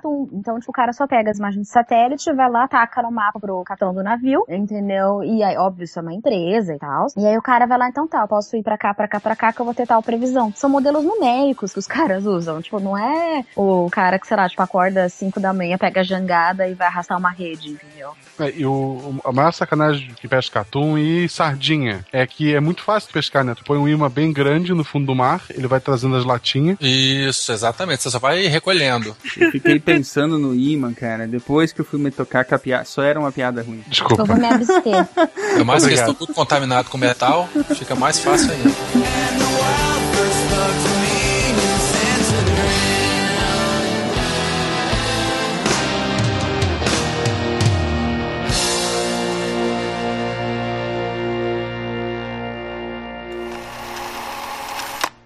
O mar é fonte de alimento e energia, mas o aquecimento global, as mudanças climáticas, a crise no setor pesqueiro e a falta de áreas marítimas protegidas estão colocando em risco a nossa Amazônia Azul.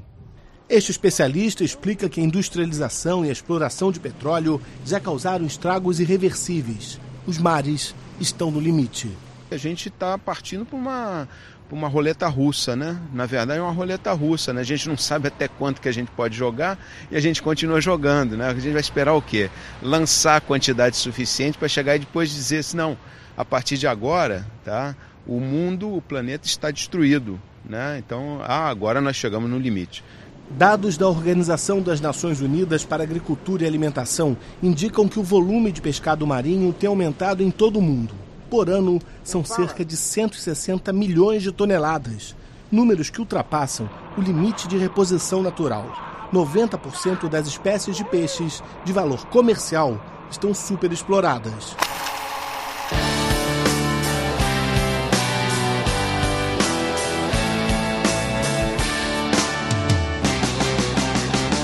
Agora, esse problema todo aí, é, ele tem uma solução, né? Que seria a criação em cativeiro desses peixes, né? Que acaba também não sendo muito bem uma solução, porque para criar esses cativeiros tem que acabar. Muitas vezes se acaba destruindo a zona costeira, né? Incluindo aí é, coisas importantes como o mangue, né? E também se usa peixe, vamos dizer assim, peixe mais barato para produzir ração e para alimentar esses peixes maiores, né? É, e como é que você consegue adaptar uma, uma espécie que é migratória, pode nadar centenas de quilômetros num dia para viver dentro de um cativeiro? Não, isso você não faz. É, primeiro, é, o dilema ético da agricultura é, vem do fato que, assim, a primeira vez que, que vieram com a ideia de agricultura, óbvio que os caras venderam como, nossa, é solução para a fome da humanidade. Aí depois foi se vendo que, assim, a logística não era exatamente essa, tá? É, qual que era o problema, por exemplo, com as rações, que nem o Silmar mencionou? As rações são, são farinha de peixe, literalmente são peixes né, mais é, não tão é, comercialmente rentáveis. Pode ser até aquela sobra daquele arrasto, né? É, e aí eles, eles moem e fazem farinha. Em fazendas de camarão, por exemplo, é a cabeça do camarão. É, então, mas hoje em dia já tem algumas. Gabi, uma grande amiga minha, faz doutorado nessa área, e o, o foco dela é criação de camarão em um ambiente heterotrófico. Então, assim, ela conseguiu construir e simular num tanque, né? Era esse o objetivo final do grupo de estudos dela, é, num tanque todo um ecossistema para que não fosse necessário ela inserir ração. Então ela cultivava fitoplâncton, ela cultivava uh, cladóceros, entendeu? Então ela fazia com que aquele tanque fosse um microecossistema sustentável. Mas em escala comercial ela não é, não é rentável, né? Ainda não, claro, mas que né, são, são todas várias etapas. Eu lembro que é bem engraçado, assim, eu lembro que quando eu, eu comecei, eu tive que fazer essa maldita disciplina de aquicultura, nada contra. Ó, oh, vai criar caso com o ouvinte aí. Nada contra, mas é que assim, era sexta-feira de manhã a aula, e na quinta-feira era o dia que o pub mais, tipo, o barzinho mais movimentado da, da cidade de Rio Grande. Ah, relaxa, eu dou aula na sexta-feira de noite, sete e meia às nove e meia. Então, mas tinha cerveja dupla. Ah, tá. Cerveja é... caipirinha. Então, assim, eu sempre chegava na aula, tipo, morta. Foi um ano muito, foi um ano pesado, 2009. E aí, eu lembro que teve uma vez que eu tava estudando pra prova, tava eu e meu amigo em casa, os dois estudando que nem louco. Aí tinha uma apostila. Aí eu fui ler, aí tava falando sobre maricultura de moluscos. Malacocultura. Malacocultura, isso. Isso. Aí eu tava me lembrando que era assim, tava escrito lá. Não, é, para afugentar, falando que os pinípedes e, é, que são os leões marinhos, né, e os lobos, são um predador natural dos, dos moluscos, né, principalmente de ostras. Para evitar que pinípedes ataquem seu cultivo, incentiva-se a instalação de baleias de borracha Eita, imitando sons naturais. Eu lembro que eram três da manhã. Eu olhei pro meu amigo, assim, do lado, e falei, Douglas, você pode ler aqui pra mim, por favor, se é isso mesmo que eu li? Aí ele olhou e falou, é isso. Eu falei, então tá, boa noite, porque eu não vou mais estudar isso. Tô Me entregando recuso. os pontos. Foi, foi bem isso, falei, ó, entreguei, pra mim deu, ainda te mostro pra prova de macroalgas no dia seguinte, era inverno. É. Aí, então assim, aquicultura, eu, eu acho legal a ideia. Só que, assim, o que a gente tem muito é, por exemplo, a agricultura de tilápia é totalmente ilegal, sabe? Tem toda uma parte de engenharia e como construir o seu tanque, que parte que pode ser inundado, o que, que você vai fazer com o tratamento do seu do efluente do seu cultivo. O efluente é, um, é uma, uma coisa muito complicada, né, para soltar depois em Aqui no oeste a gente tem, tem bastante, o oeste de Santa Catarina, e ocorre muito do pessoal soltar esse essa, que o, ele tem que ser renovado, não é isso? Tem uma, uma coisa. É, é... Não renovado necessariamente. Ele tem, você tem que ter uma taxa de renovação de água, mas você também tem que ter né, um, uma, uma oxigenação mas legalmente falando, também descobri isso nessa disciplina. Ensina bastante coisa, né?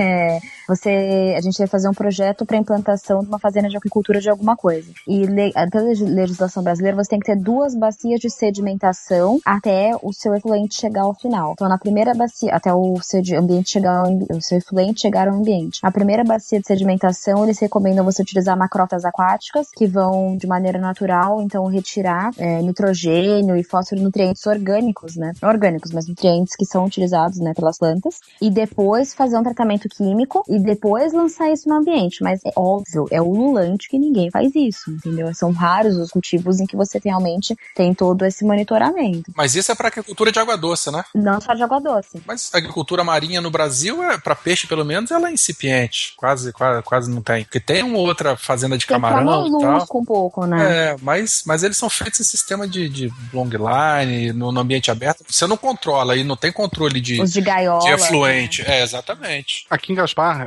tem um sistema desse que é bem sustentável, que ele é um pesque pague com um boteco. Aí o pessoal vai pra lá fim de semana, fala, vou pescar pra mulher, vão, fica o dia todo no boteco, final do dia pago a conta, compra uns peixinhos, porque ele vende já pescadinho, né? O cara volta pra casa com os peixinhos, pronto, ó, mulher, pesquei. Tá bom. Se bobear, ele ainda, ele tá- ainda tá fazendo, ele tem realmente lá o lago com os peixes e tudo. Dá pra te fazer um pesca pague sem peixe até. Tu já avisa o pessoal, não, vocês vêm pra beber, a gente já vende o peixinho até escamado já, leva pra casa e pronto. Tá certo. Não, você vai falar que o cara tá errado? O cara não tá errado, né, gente? Errada tô eu. Ha ha ha ha!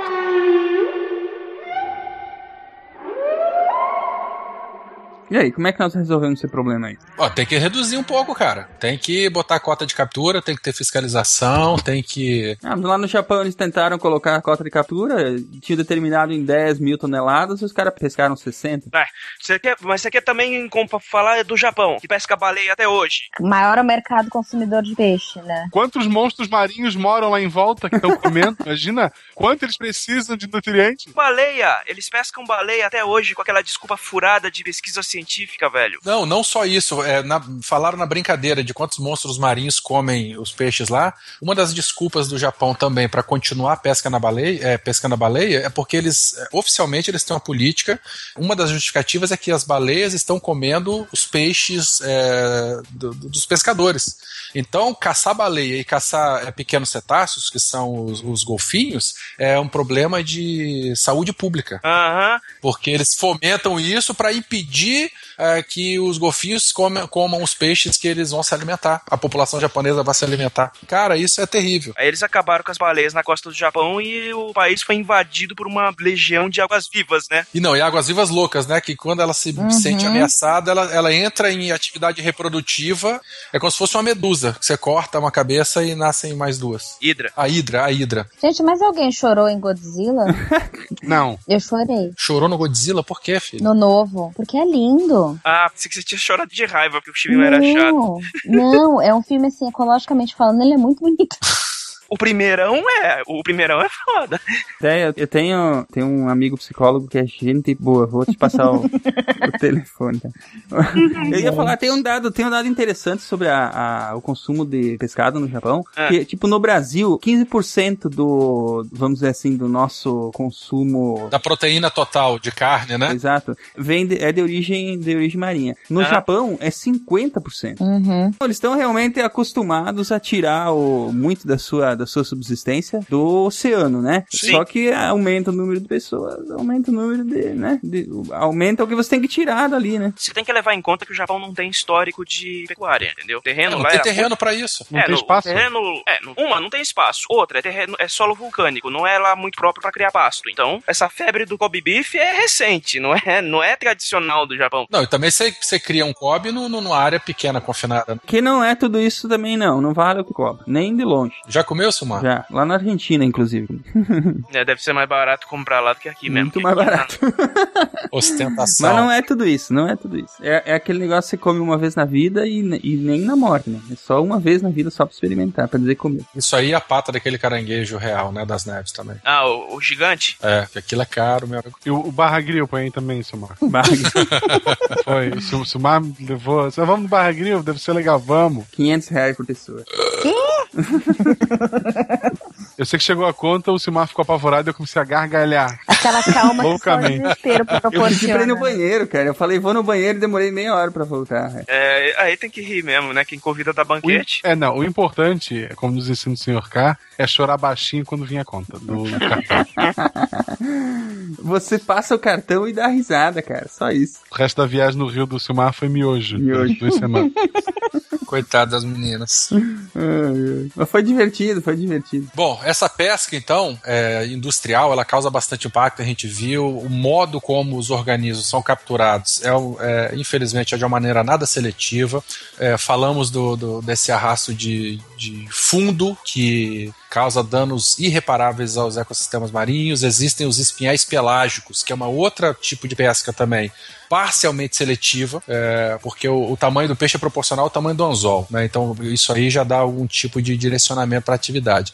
Mas o problema é que esse espinhal pelágico ele, ele fica à deriva, são é uma linha principal de dezenas de quilômetros de extensão, com várias linhas secundárias. É uma técnica muito cara, né? Alguns espinhéis custam aí algumas dezenas de milhares de reais. Essa linha fica à deriva e, e, e os- as equipes esperam a- as espécies alvos né, é, é, irem lá é, pegar, morder a isca. O problema é que além do peixe vai tartaruga, né, vai ave marinha, vão outras espécies que não têm tanto valor comercial assim. É, a gente tem um outro problema grave também com relação à pesca, que não só a pesca industrial, mas é a pesca ornamental de organismos marinhos.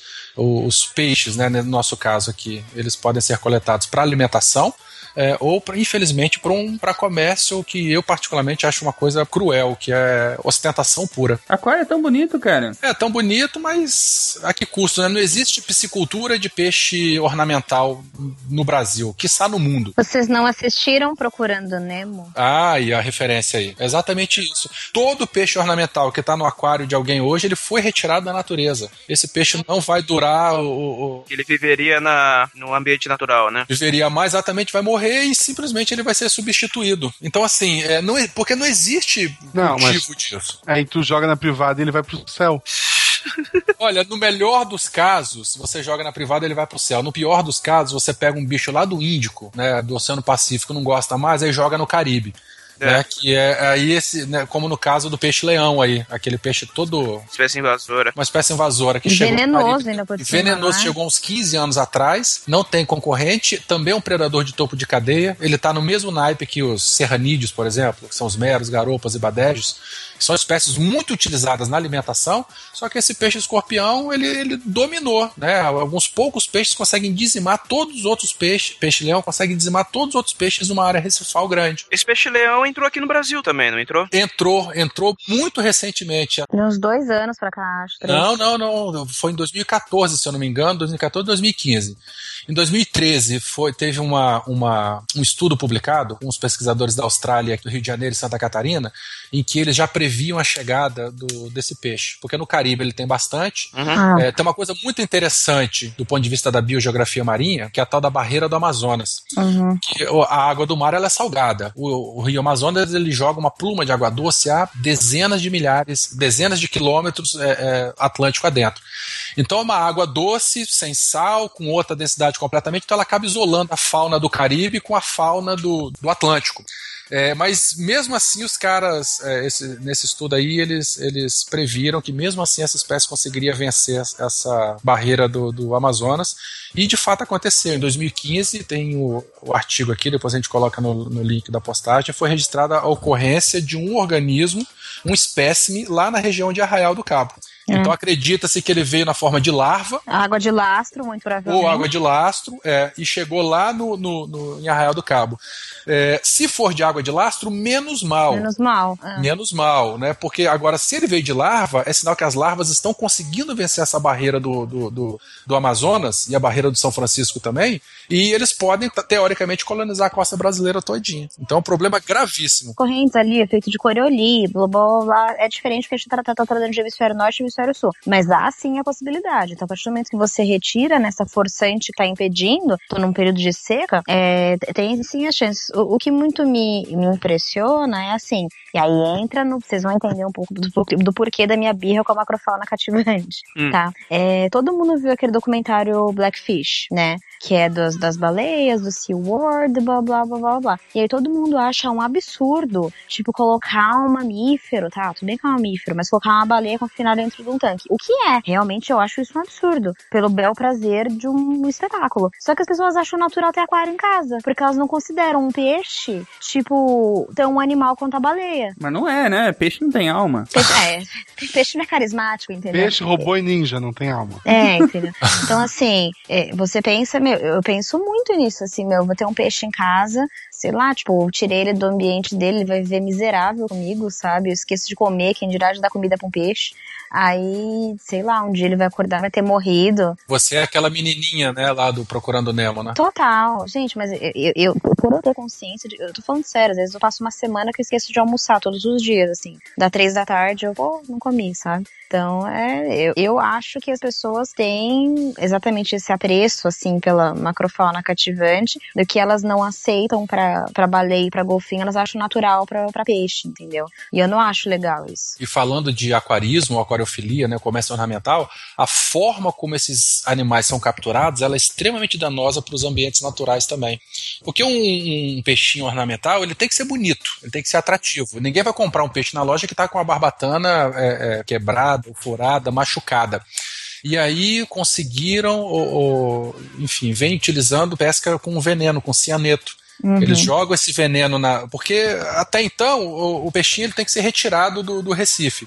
Se ele for lá com uma redinha e, e, e, procurar o peixinho, ele vai se debater, vai se esconder e tal, vai ficar difícil, vai ficar mais complicado. O ser humano esperto do jeito que é, desce com cianeto, borrifa o cianeto né, no, no, diluído em água do mar na toca do peixe. O peixe, o cianeto, ele, ele, ele prejudica as vias respiratórias do peixe, o peixe fica atordoado, sai. Então, no, no exterior ele está intacto, mas por dentro ele já começa a degradar os seus órgãos internos. É, então, assim, todo peixe pescado com cianeto, é, isso aumentou bastante a produtividade, bastante a exportação. Aqui no Brasil, isso começou a ser utilizado lá na região do Indo-Pacífico. Aqui no Brasil, a gente tem relatos de que isso ocorre, principalmente no norte e no nordeste, no nordeste, perdão. Mas todo peixe pescado com cianeto é certeza de que ele vai morrer, porque fisicamente, externamente ele está bem, mas internamente os seus órgãos eles já começaram a, a entrar em colapso. Então um peixe desse não dura um mês, dois meses no aquário. Vai morrer, o que o cara vai lá, vai na loja e compra outro. Então é um, é um problema grave. E o cianeto ele não afeta só o peixe, né? ele afeta também os outros organismos heterotróficos, os bichinhos lá que, que respiram o oxigênio. E quem entra aí? Os corais, os recifes de corais, porque eles respiram oxigênio, eles também se, se é, prejudicam com esse cianeto e morrem. E um recife de coral, a gente sabe que é um local de altíssima biodiversidade, e de repente os corais morrem, toda a gente acaba perdendo diretamente toda essa biodiversidade associada.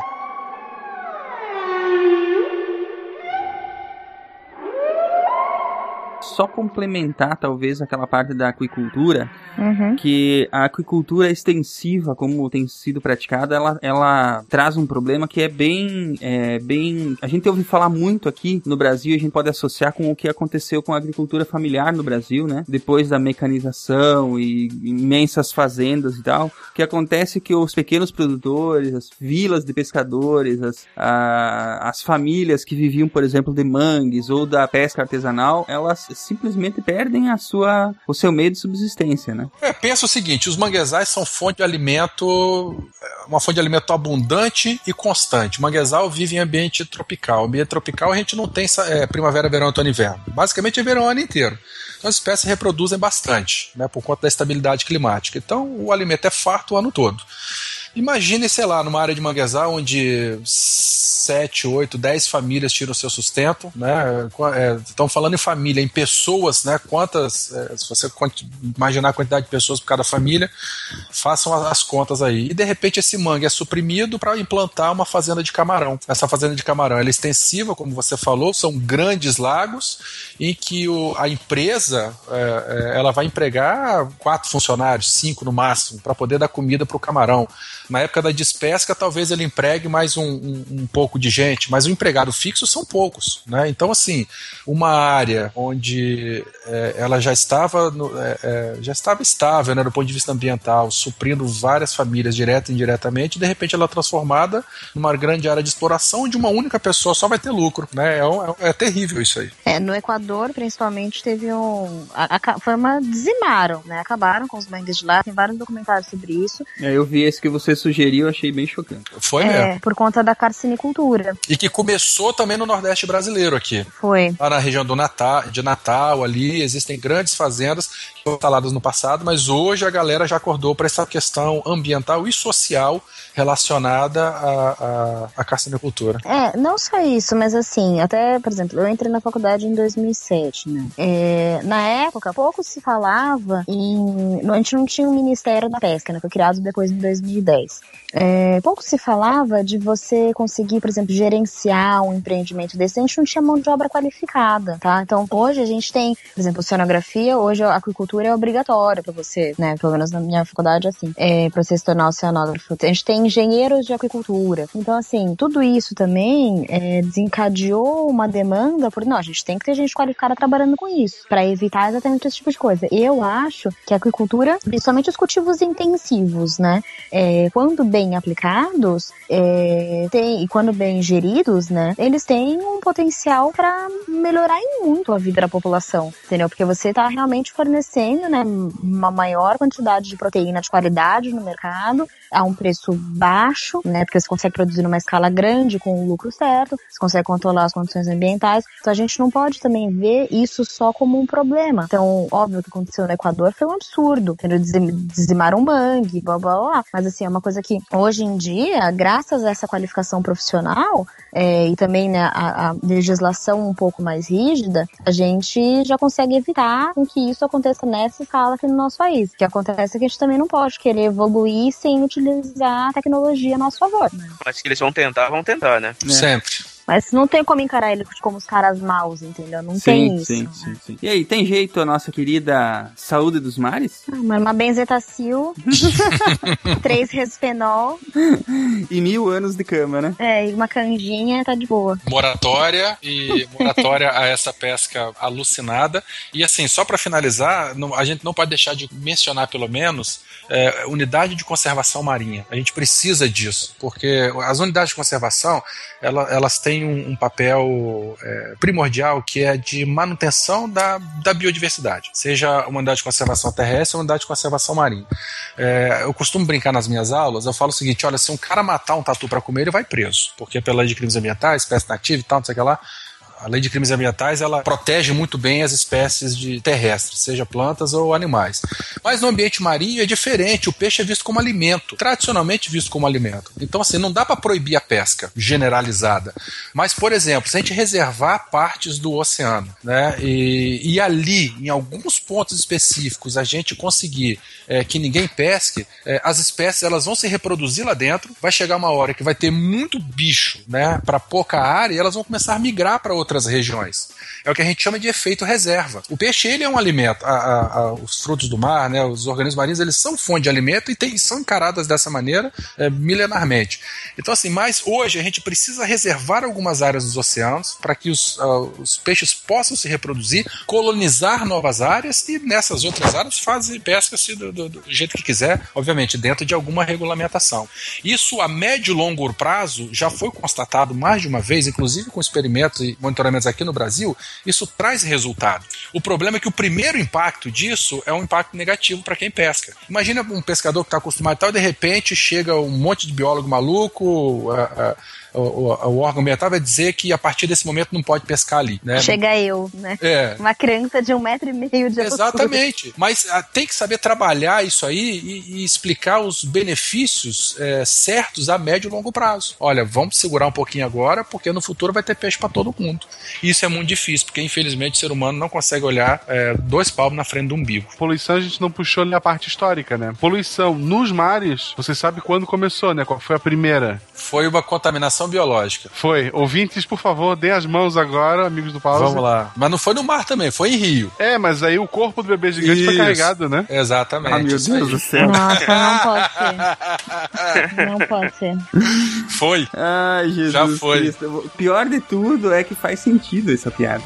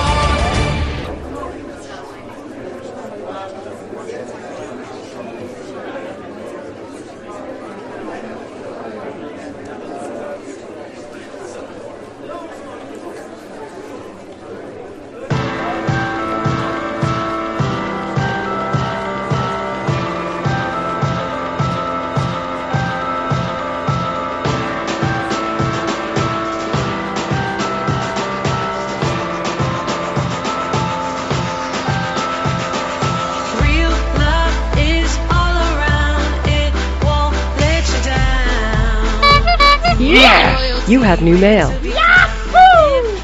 Sejam bem-vindos, amigos do Pause, ao Moral de Recados, onde a gente recebe comentários, feedback e qualquer outra coisa que vocês queiram mandar pra gente. Eu estou aqui hoje com a Estrela. Oi, de novo, pra variar. Tem sido direto agora isso, né? É, tentar pegar um costume, né? Já variou tantos e-mails. Tá, o Silmar, do jeito que é, daqui a pouco, quando os ouvintes acostumarem, ele muda tudo. Sim. Agora é mural de recado, certo? Sim. Já foi detenção. Já foi detenção. Já foi pro no- bar. já foi o recreio no meio do episódio. Já. Eu conheci pessoas que ouviam a primeira parte, aí tinha os e-mails e ele desligava. E tinha mais 40 minutos de programa. Sim. Mas é, é testando que a gente aprende, né? Sim. Então, essa semana a gente não recebeu, pelo menos não foi passado pra gente, nenhum evento, né? Pois é. Semana fraca, né? É. Acho que tiver algum evento, alguma coisa que queira divulgar aqui no podcast, manda pra onde, Estrela? Tá contato arroba. Exato. Então acho que isso, a gente não tem recados nenhum. Vamos começar pelos e-mails. Beleza, o primeiro e-mail é do Igor Dutra. Ele diz: Olá, Psycasters. Meu nome é Igor Dutra Santos e escrevo esse e-mail motivado pela mensagem enviada pelo Yuri Motoyama. Espero não ter errado o nome dele. E acertou sim. Eu acho que sim, né? Sim. É, no último cast sobre China Antiga. Em seu e-mail, ele diz que foi muito interessante a amálgama de informações históricas e científicas, entre aspas, no cast sobre bombas de Hiroshima e Nagasaki, separando o conhecimento histórico e científico. Na verdade, histórico do científico não, porque a história também é uma ciência. É, como a gente já explicou lá no SciCast 25. Exato, meu primeiro sidecast. Mas é, eu acho que às vezes a gente pode até falar isso de histórico e científico, mas na verdade a gente não quer dizer que história não é uma ciência. Na verdade, a gente tá enfatizando que a gente também pega o aspecto histórico, pra não ficar uma coisa tipo que veio do nada, assim, porque a gente gosta muito de dar toda a contextualização histórica de por que, que as pessoas pensavam daquele jeito, como que foi evoluindo o conhecimento. Mas não é que a gente não ache, né? É. Porque já vi muita gente falando, ai, vocês falam que história não é ciência. Não, não, Não. pelo contrário. É. A gente respeita. Não é porque o cara não toma banho e vende coisa com sangue que a gente não vai respeitar ele como cientista. Exato, ele estuda, precisa de provas pra comprovar o, o que ele tá falando. É uma ciência como todas as outras. É. Ela varia bastante, né? Porque você vai pegando os novos conhecimentos e vai descartando alguns. Bastante coisa você tem que deduzir do que aconteceu, principalmente se for muito antigo, mas é ciência, gente. É verdade. E o Matheus, que é o nosso historiador residente, tudo aquilo que ele fala no cast é sem ler, aquilo tudo é de cabeça, aquele guri é um crânio. É, ele, é, o É. Matheus, nossa, demais. ele escuta o programa desde o fim do ano passado e já ouviu praticamente todos os episódios, sendo os meus favoritos o de história, em especial sobre a Primeira Guerra. Como eu também quero um tanque, acho que sou Team Estrela. Ah, Eu, é. eu acho legal isso, assim. tipo, no meio de milhões de e-mails Team Guacha, tu achar um Team Estrela, eu acho legal ter esse destaque. É, é que eu dou já um search estrela daí. Sou psicólogo e muito interessado em estudar ciência e divulgar, mas nem tanto em fazê-lo. Acabo gostando mais das coisas não exatamente ciência, tipo a própria psicologia. Apesar dela ter alguns de seus tentáculos envolvidos com ciência. Sim. Sim, até o André Souza é psicólogo e sempre tá nos sidecasts ajudando a gente. É, é lembrar que assim, nem todo psicólogo é cientista, mas tem ciência dentro da psicologia. Tem muita loucura lá no meio, mas. é, o que segue o método científico vale, tá, gente? É. Só que os psicólogos, junto com os filósofos, arrumaram um nó difícil de ser desatado para a ciência hard. Nome carinhoso que damos para as, as ciências naturais. Nós e alguns outros cientistas lidamos com as experiências das pessoas. Isso não encaixa muito bem com os preceitos do método científico. Então, na ciência. Um exemplo simples é o trauma de guerra. Sendo a reprodução um dos aspectos fundamentais do método, como se reproduz a experiência de um trauma para o soldado civil envolvido em um momento específico de uma guerra específica? Ele arruma a menina, os dois saem pra jantar. É esse tipo de produção? No meio da guerra. no meio da guerra deve ser mais difícil achar a menina. Mas deve ter. Mas deve ser fácil achar tanques. É, tá. Prossiga. A experiência de cada um é única, então não pode ser fielmente reproduzida e estudada na forma científica clássica. Precisaríamos de um DeLorean ou coisa que o valha. Ou uma TARDIS. né? Delore é bem mais estiloso. Uma cabine, uma cabine telefônica. É, ué. Não, não. A cabine telefônica do Bited. Ah, tá bom. Tivemos que inventar então nosso próprio método científico para podermos ser ouvidos pela comunidade científica. Afinal de contas, não éramos exatamente científicos. Com isso, eu gostaria de sugerir a vocês esse tema meio cabeludo da não ciência. Saberes muito importantes, mas que são diferentes do científico, apesar de darem seu jeito de serem relevantes. Desculpe pelo e-mail gigante, muito obrigada pelo trabalho fabuloso de vocês fazem para plantar a semente do conhecimento por aí fora. Um grande abraço, Igor. Um sidecast sobre não ciência? Não duvido muito. Não, mas eu acho interessante esse tipo de coisas, porque realmente acontece, né? As pessoas estudam esses casos e tal, mas eu acho que talvez não seja tão não científico que nem ele falou. Algumas coisas assim, hoje em dia já, já dá pra estudar bem sobre isso. Acho que, acho que dá até pra você dar uma levada pra ciência sobre alguns aspectos assim. Como ele é Team Estrela, eu sou contra. Tá bom. Fica a dica aí, Silmar. Então é isso, Igor. Um forte abraço, então. Manda um abraço pra ele. Abraço, Igor. E eu vou ler o próximo e-mail aqui, é do Marcos Vinícius do Espírito Santo Ferreira. Cara, parabéns. Quase marca o meu nome. É, profissão estudante de engenharia de controle de automação. Isso não é uma profissão, né? É uma ocupação. Idade 20 anos, Belfor Roxo, Rio de Janeiro. Cara, Legal. é uma cidade que eu já vi muita história maluca ali. É, gostaria que esse e-mail fosse lido pelo Marcelo Guaxinim. Ora, ora, ora só. Eu sei, tem um nome grande e sim, pode fazer a piada do Amém, depois do Espírito Santo. Ah, tá. Padrão, né? Ai, gente, não pensando nisso. Marcos Vinícius do Espírito Santo, amém. Não, é Ferreira. É... Olá, Psycasters. Moro na cidade de Belfor Roxo, bem no meio da Baixada Fluminense, e estudo no centro de Niterói, o que me gera mais ou menos três horas diárias sem nada pra fazer além de a janela ou dormir. Mas depois de conhecer o SciCast, isso mudou. Ganhei algo muito divertido para fazer na viagem de volta para casa. Na ida vou dormindo mesmo, tá certo. A primeira vez que eu vi falar de vocês foi através do canal do Pirula. Porra, beijo, Pirula. Que legal. Manda um beijo pro Pirula, estrela. Beijo, Pirula. Mas eu acho que ele gostou mais do meu beijo. No vídeo que ele fez do Mundo Assombrado pelos Demônios, há seis meses atrás, e movido por mais pura curiosidade, fui conferir aquele tal de SciCast, que falava de ciência de verdade. Baixei os 20 primeiros episódios e foi amor à primeira vista. E isso que não tinha nem estrela nem guaxinim nos primeiros 20, hein? Pois é, né? Olha Pra só. te ver, seu Marco Será que começou- depois ele se decepcionou? não, porque ele já sabia que, que o Bastinho tinha que ler. E antes de continuar, assim, o, o vídeo que virou Mundo Assombrado pelos Demônios, eu já falei, eu acho um péssimo nome. Porque as pessoas que têm que Hum. ler esse livro, quando vê demônio, ficam com medo de não ler. Aham. Acho É que verdade. não, isso aí é livro satânico. É quase. É, me deu logo vontade de correr e fazer a maratona, mas infelizmente eu estava na mara- no meio da maratona do Nerdcast. Não, não pode falar Nerdcast, eu vou dizer Rede Globo dos podcasts. Lá pelo episódio 266, 270 mais ou menos. Mas eu ouvia bem raramente, sem muito compromisso. E como não gosto de parar as coisas pela metade, eu corri para terminá-la. Cara, parabéns. É, e assim que eu fiz, embarquei na maratona de vocês. Com os dois ouvidos e muita sede de conhecimento. Hoje eu terminei a maratona, com gosto de quero mais. Admito que não estava nos meus planos refazer a maratona, mas esperar uma semana para outro SciCast seria uma tortura. Seria uma tortura. Portanto, já, baixei- já rebaixei os primeiros episódios. Obrigado por tornar as viagens da faculdade para casa muito mais divertidas e interessantes. Prometheus é um péssimo filme, mas vale a menção e existem coisas piores no mercado. Tem o núcleo, anotem aí o núcleo. Ou a caixa, que é o filme que muita gente me disse: Ah, eu fui atrás do filme que tu usou como referência no teatrinho. Cara, desculpa, gente, desculpa. Eu só queria pegar a piada mesmo. A ideia inicial do filme A Caixa é excelente e a execução é, é, é Prometheus. Desculpe o e-mail longo e obrigado por tudo. PS, te adoro estrela, mas sou o time Guaxinim. E pra mim, o melhor Final Fantasy é o primeiro. Tá bom, eu aceito que seja o primeiro. Então, muito obrigado, Marcos Vinícius do Espírito Santo Ferreira. Góis. É, amém. Não tinha música? Maria Joaquina de Amaral Pereira. Agora não tinha nada a ver com isso. É, Então tá, pessoal. Então, o Marcos, agradeço muito o e-mail. Estrela, manda um, um beijo, um abraço pra ele. Abraço, Marco. Um beijo não, porque ele é tinguacha? Exato. Eu não dei nem beijo pro Igor, que era. Que era tinguacha, né? Ah, Não, aí. ele, é, ele era Team Ah. Estrela não dei beijo. É só pro Pirula que eu vou Ele mentiu só pra te ler ali. Ah, o Pirula ganhou beijo. Beijo, O Pirula também ganhou beijo meu.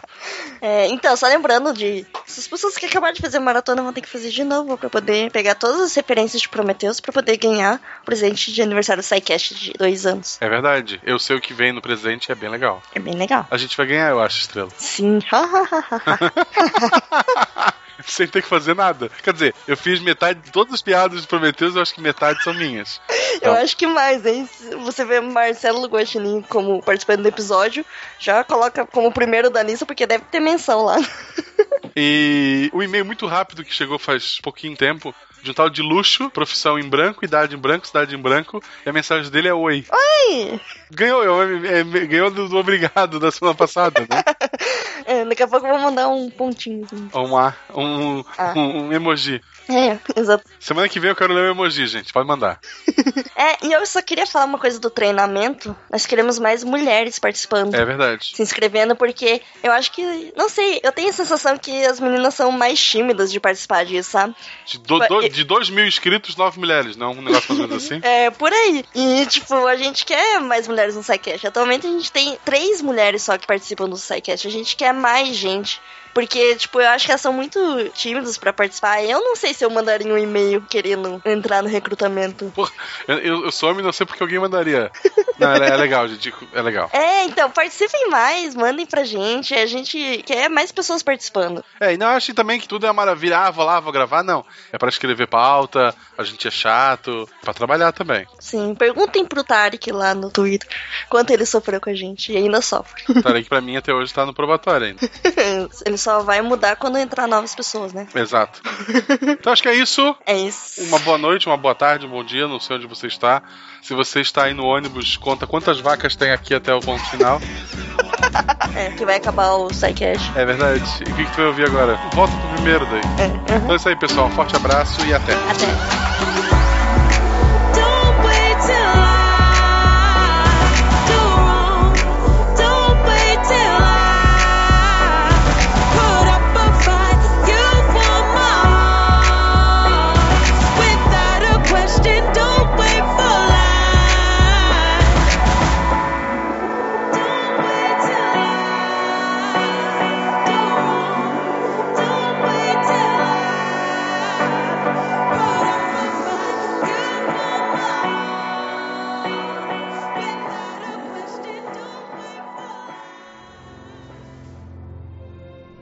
Se a ciência não for divertida, então alguma coisa é errada. Tem que ser divertida, a coisa mais divertida que tem é a ciência.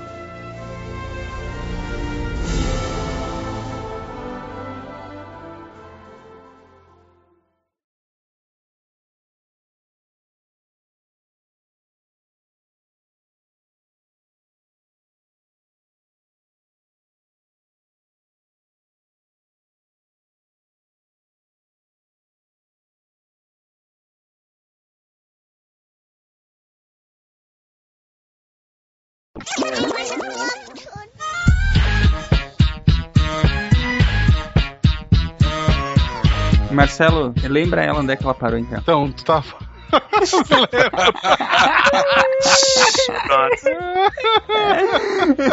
Você tá falando pras paredes, professora? Faz uma prova agora, faz, faz. Tudo bem, tô acostumada.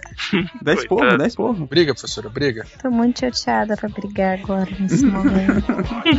Robozinho do mochileiro. Tell me what happened with that style that you were rapping with. Can a bitch, oh can a bitch. Are you from Los Angeles, New York, or just a janitor from Canada? Oh can a bitch. Now at first I ain't really understand this shit.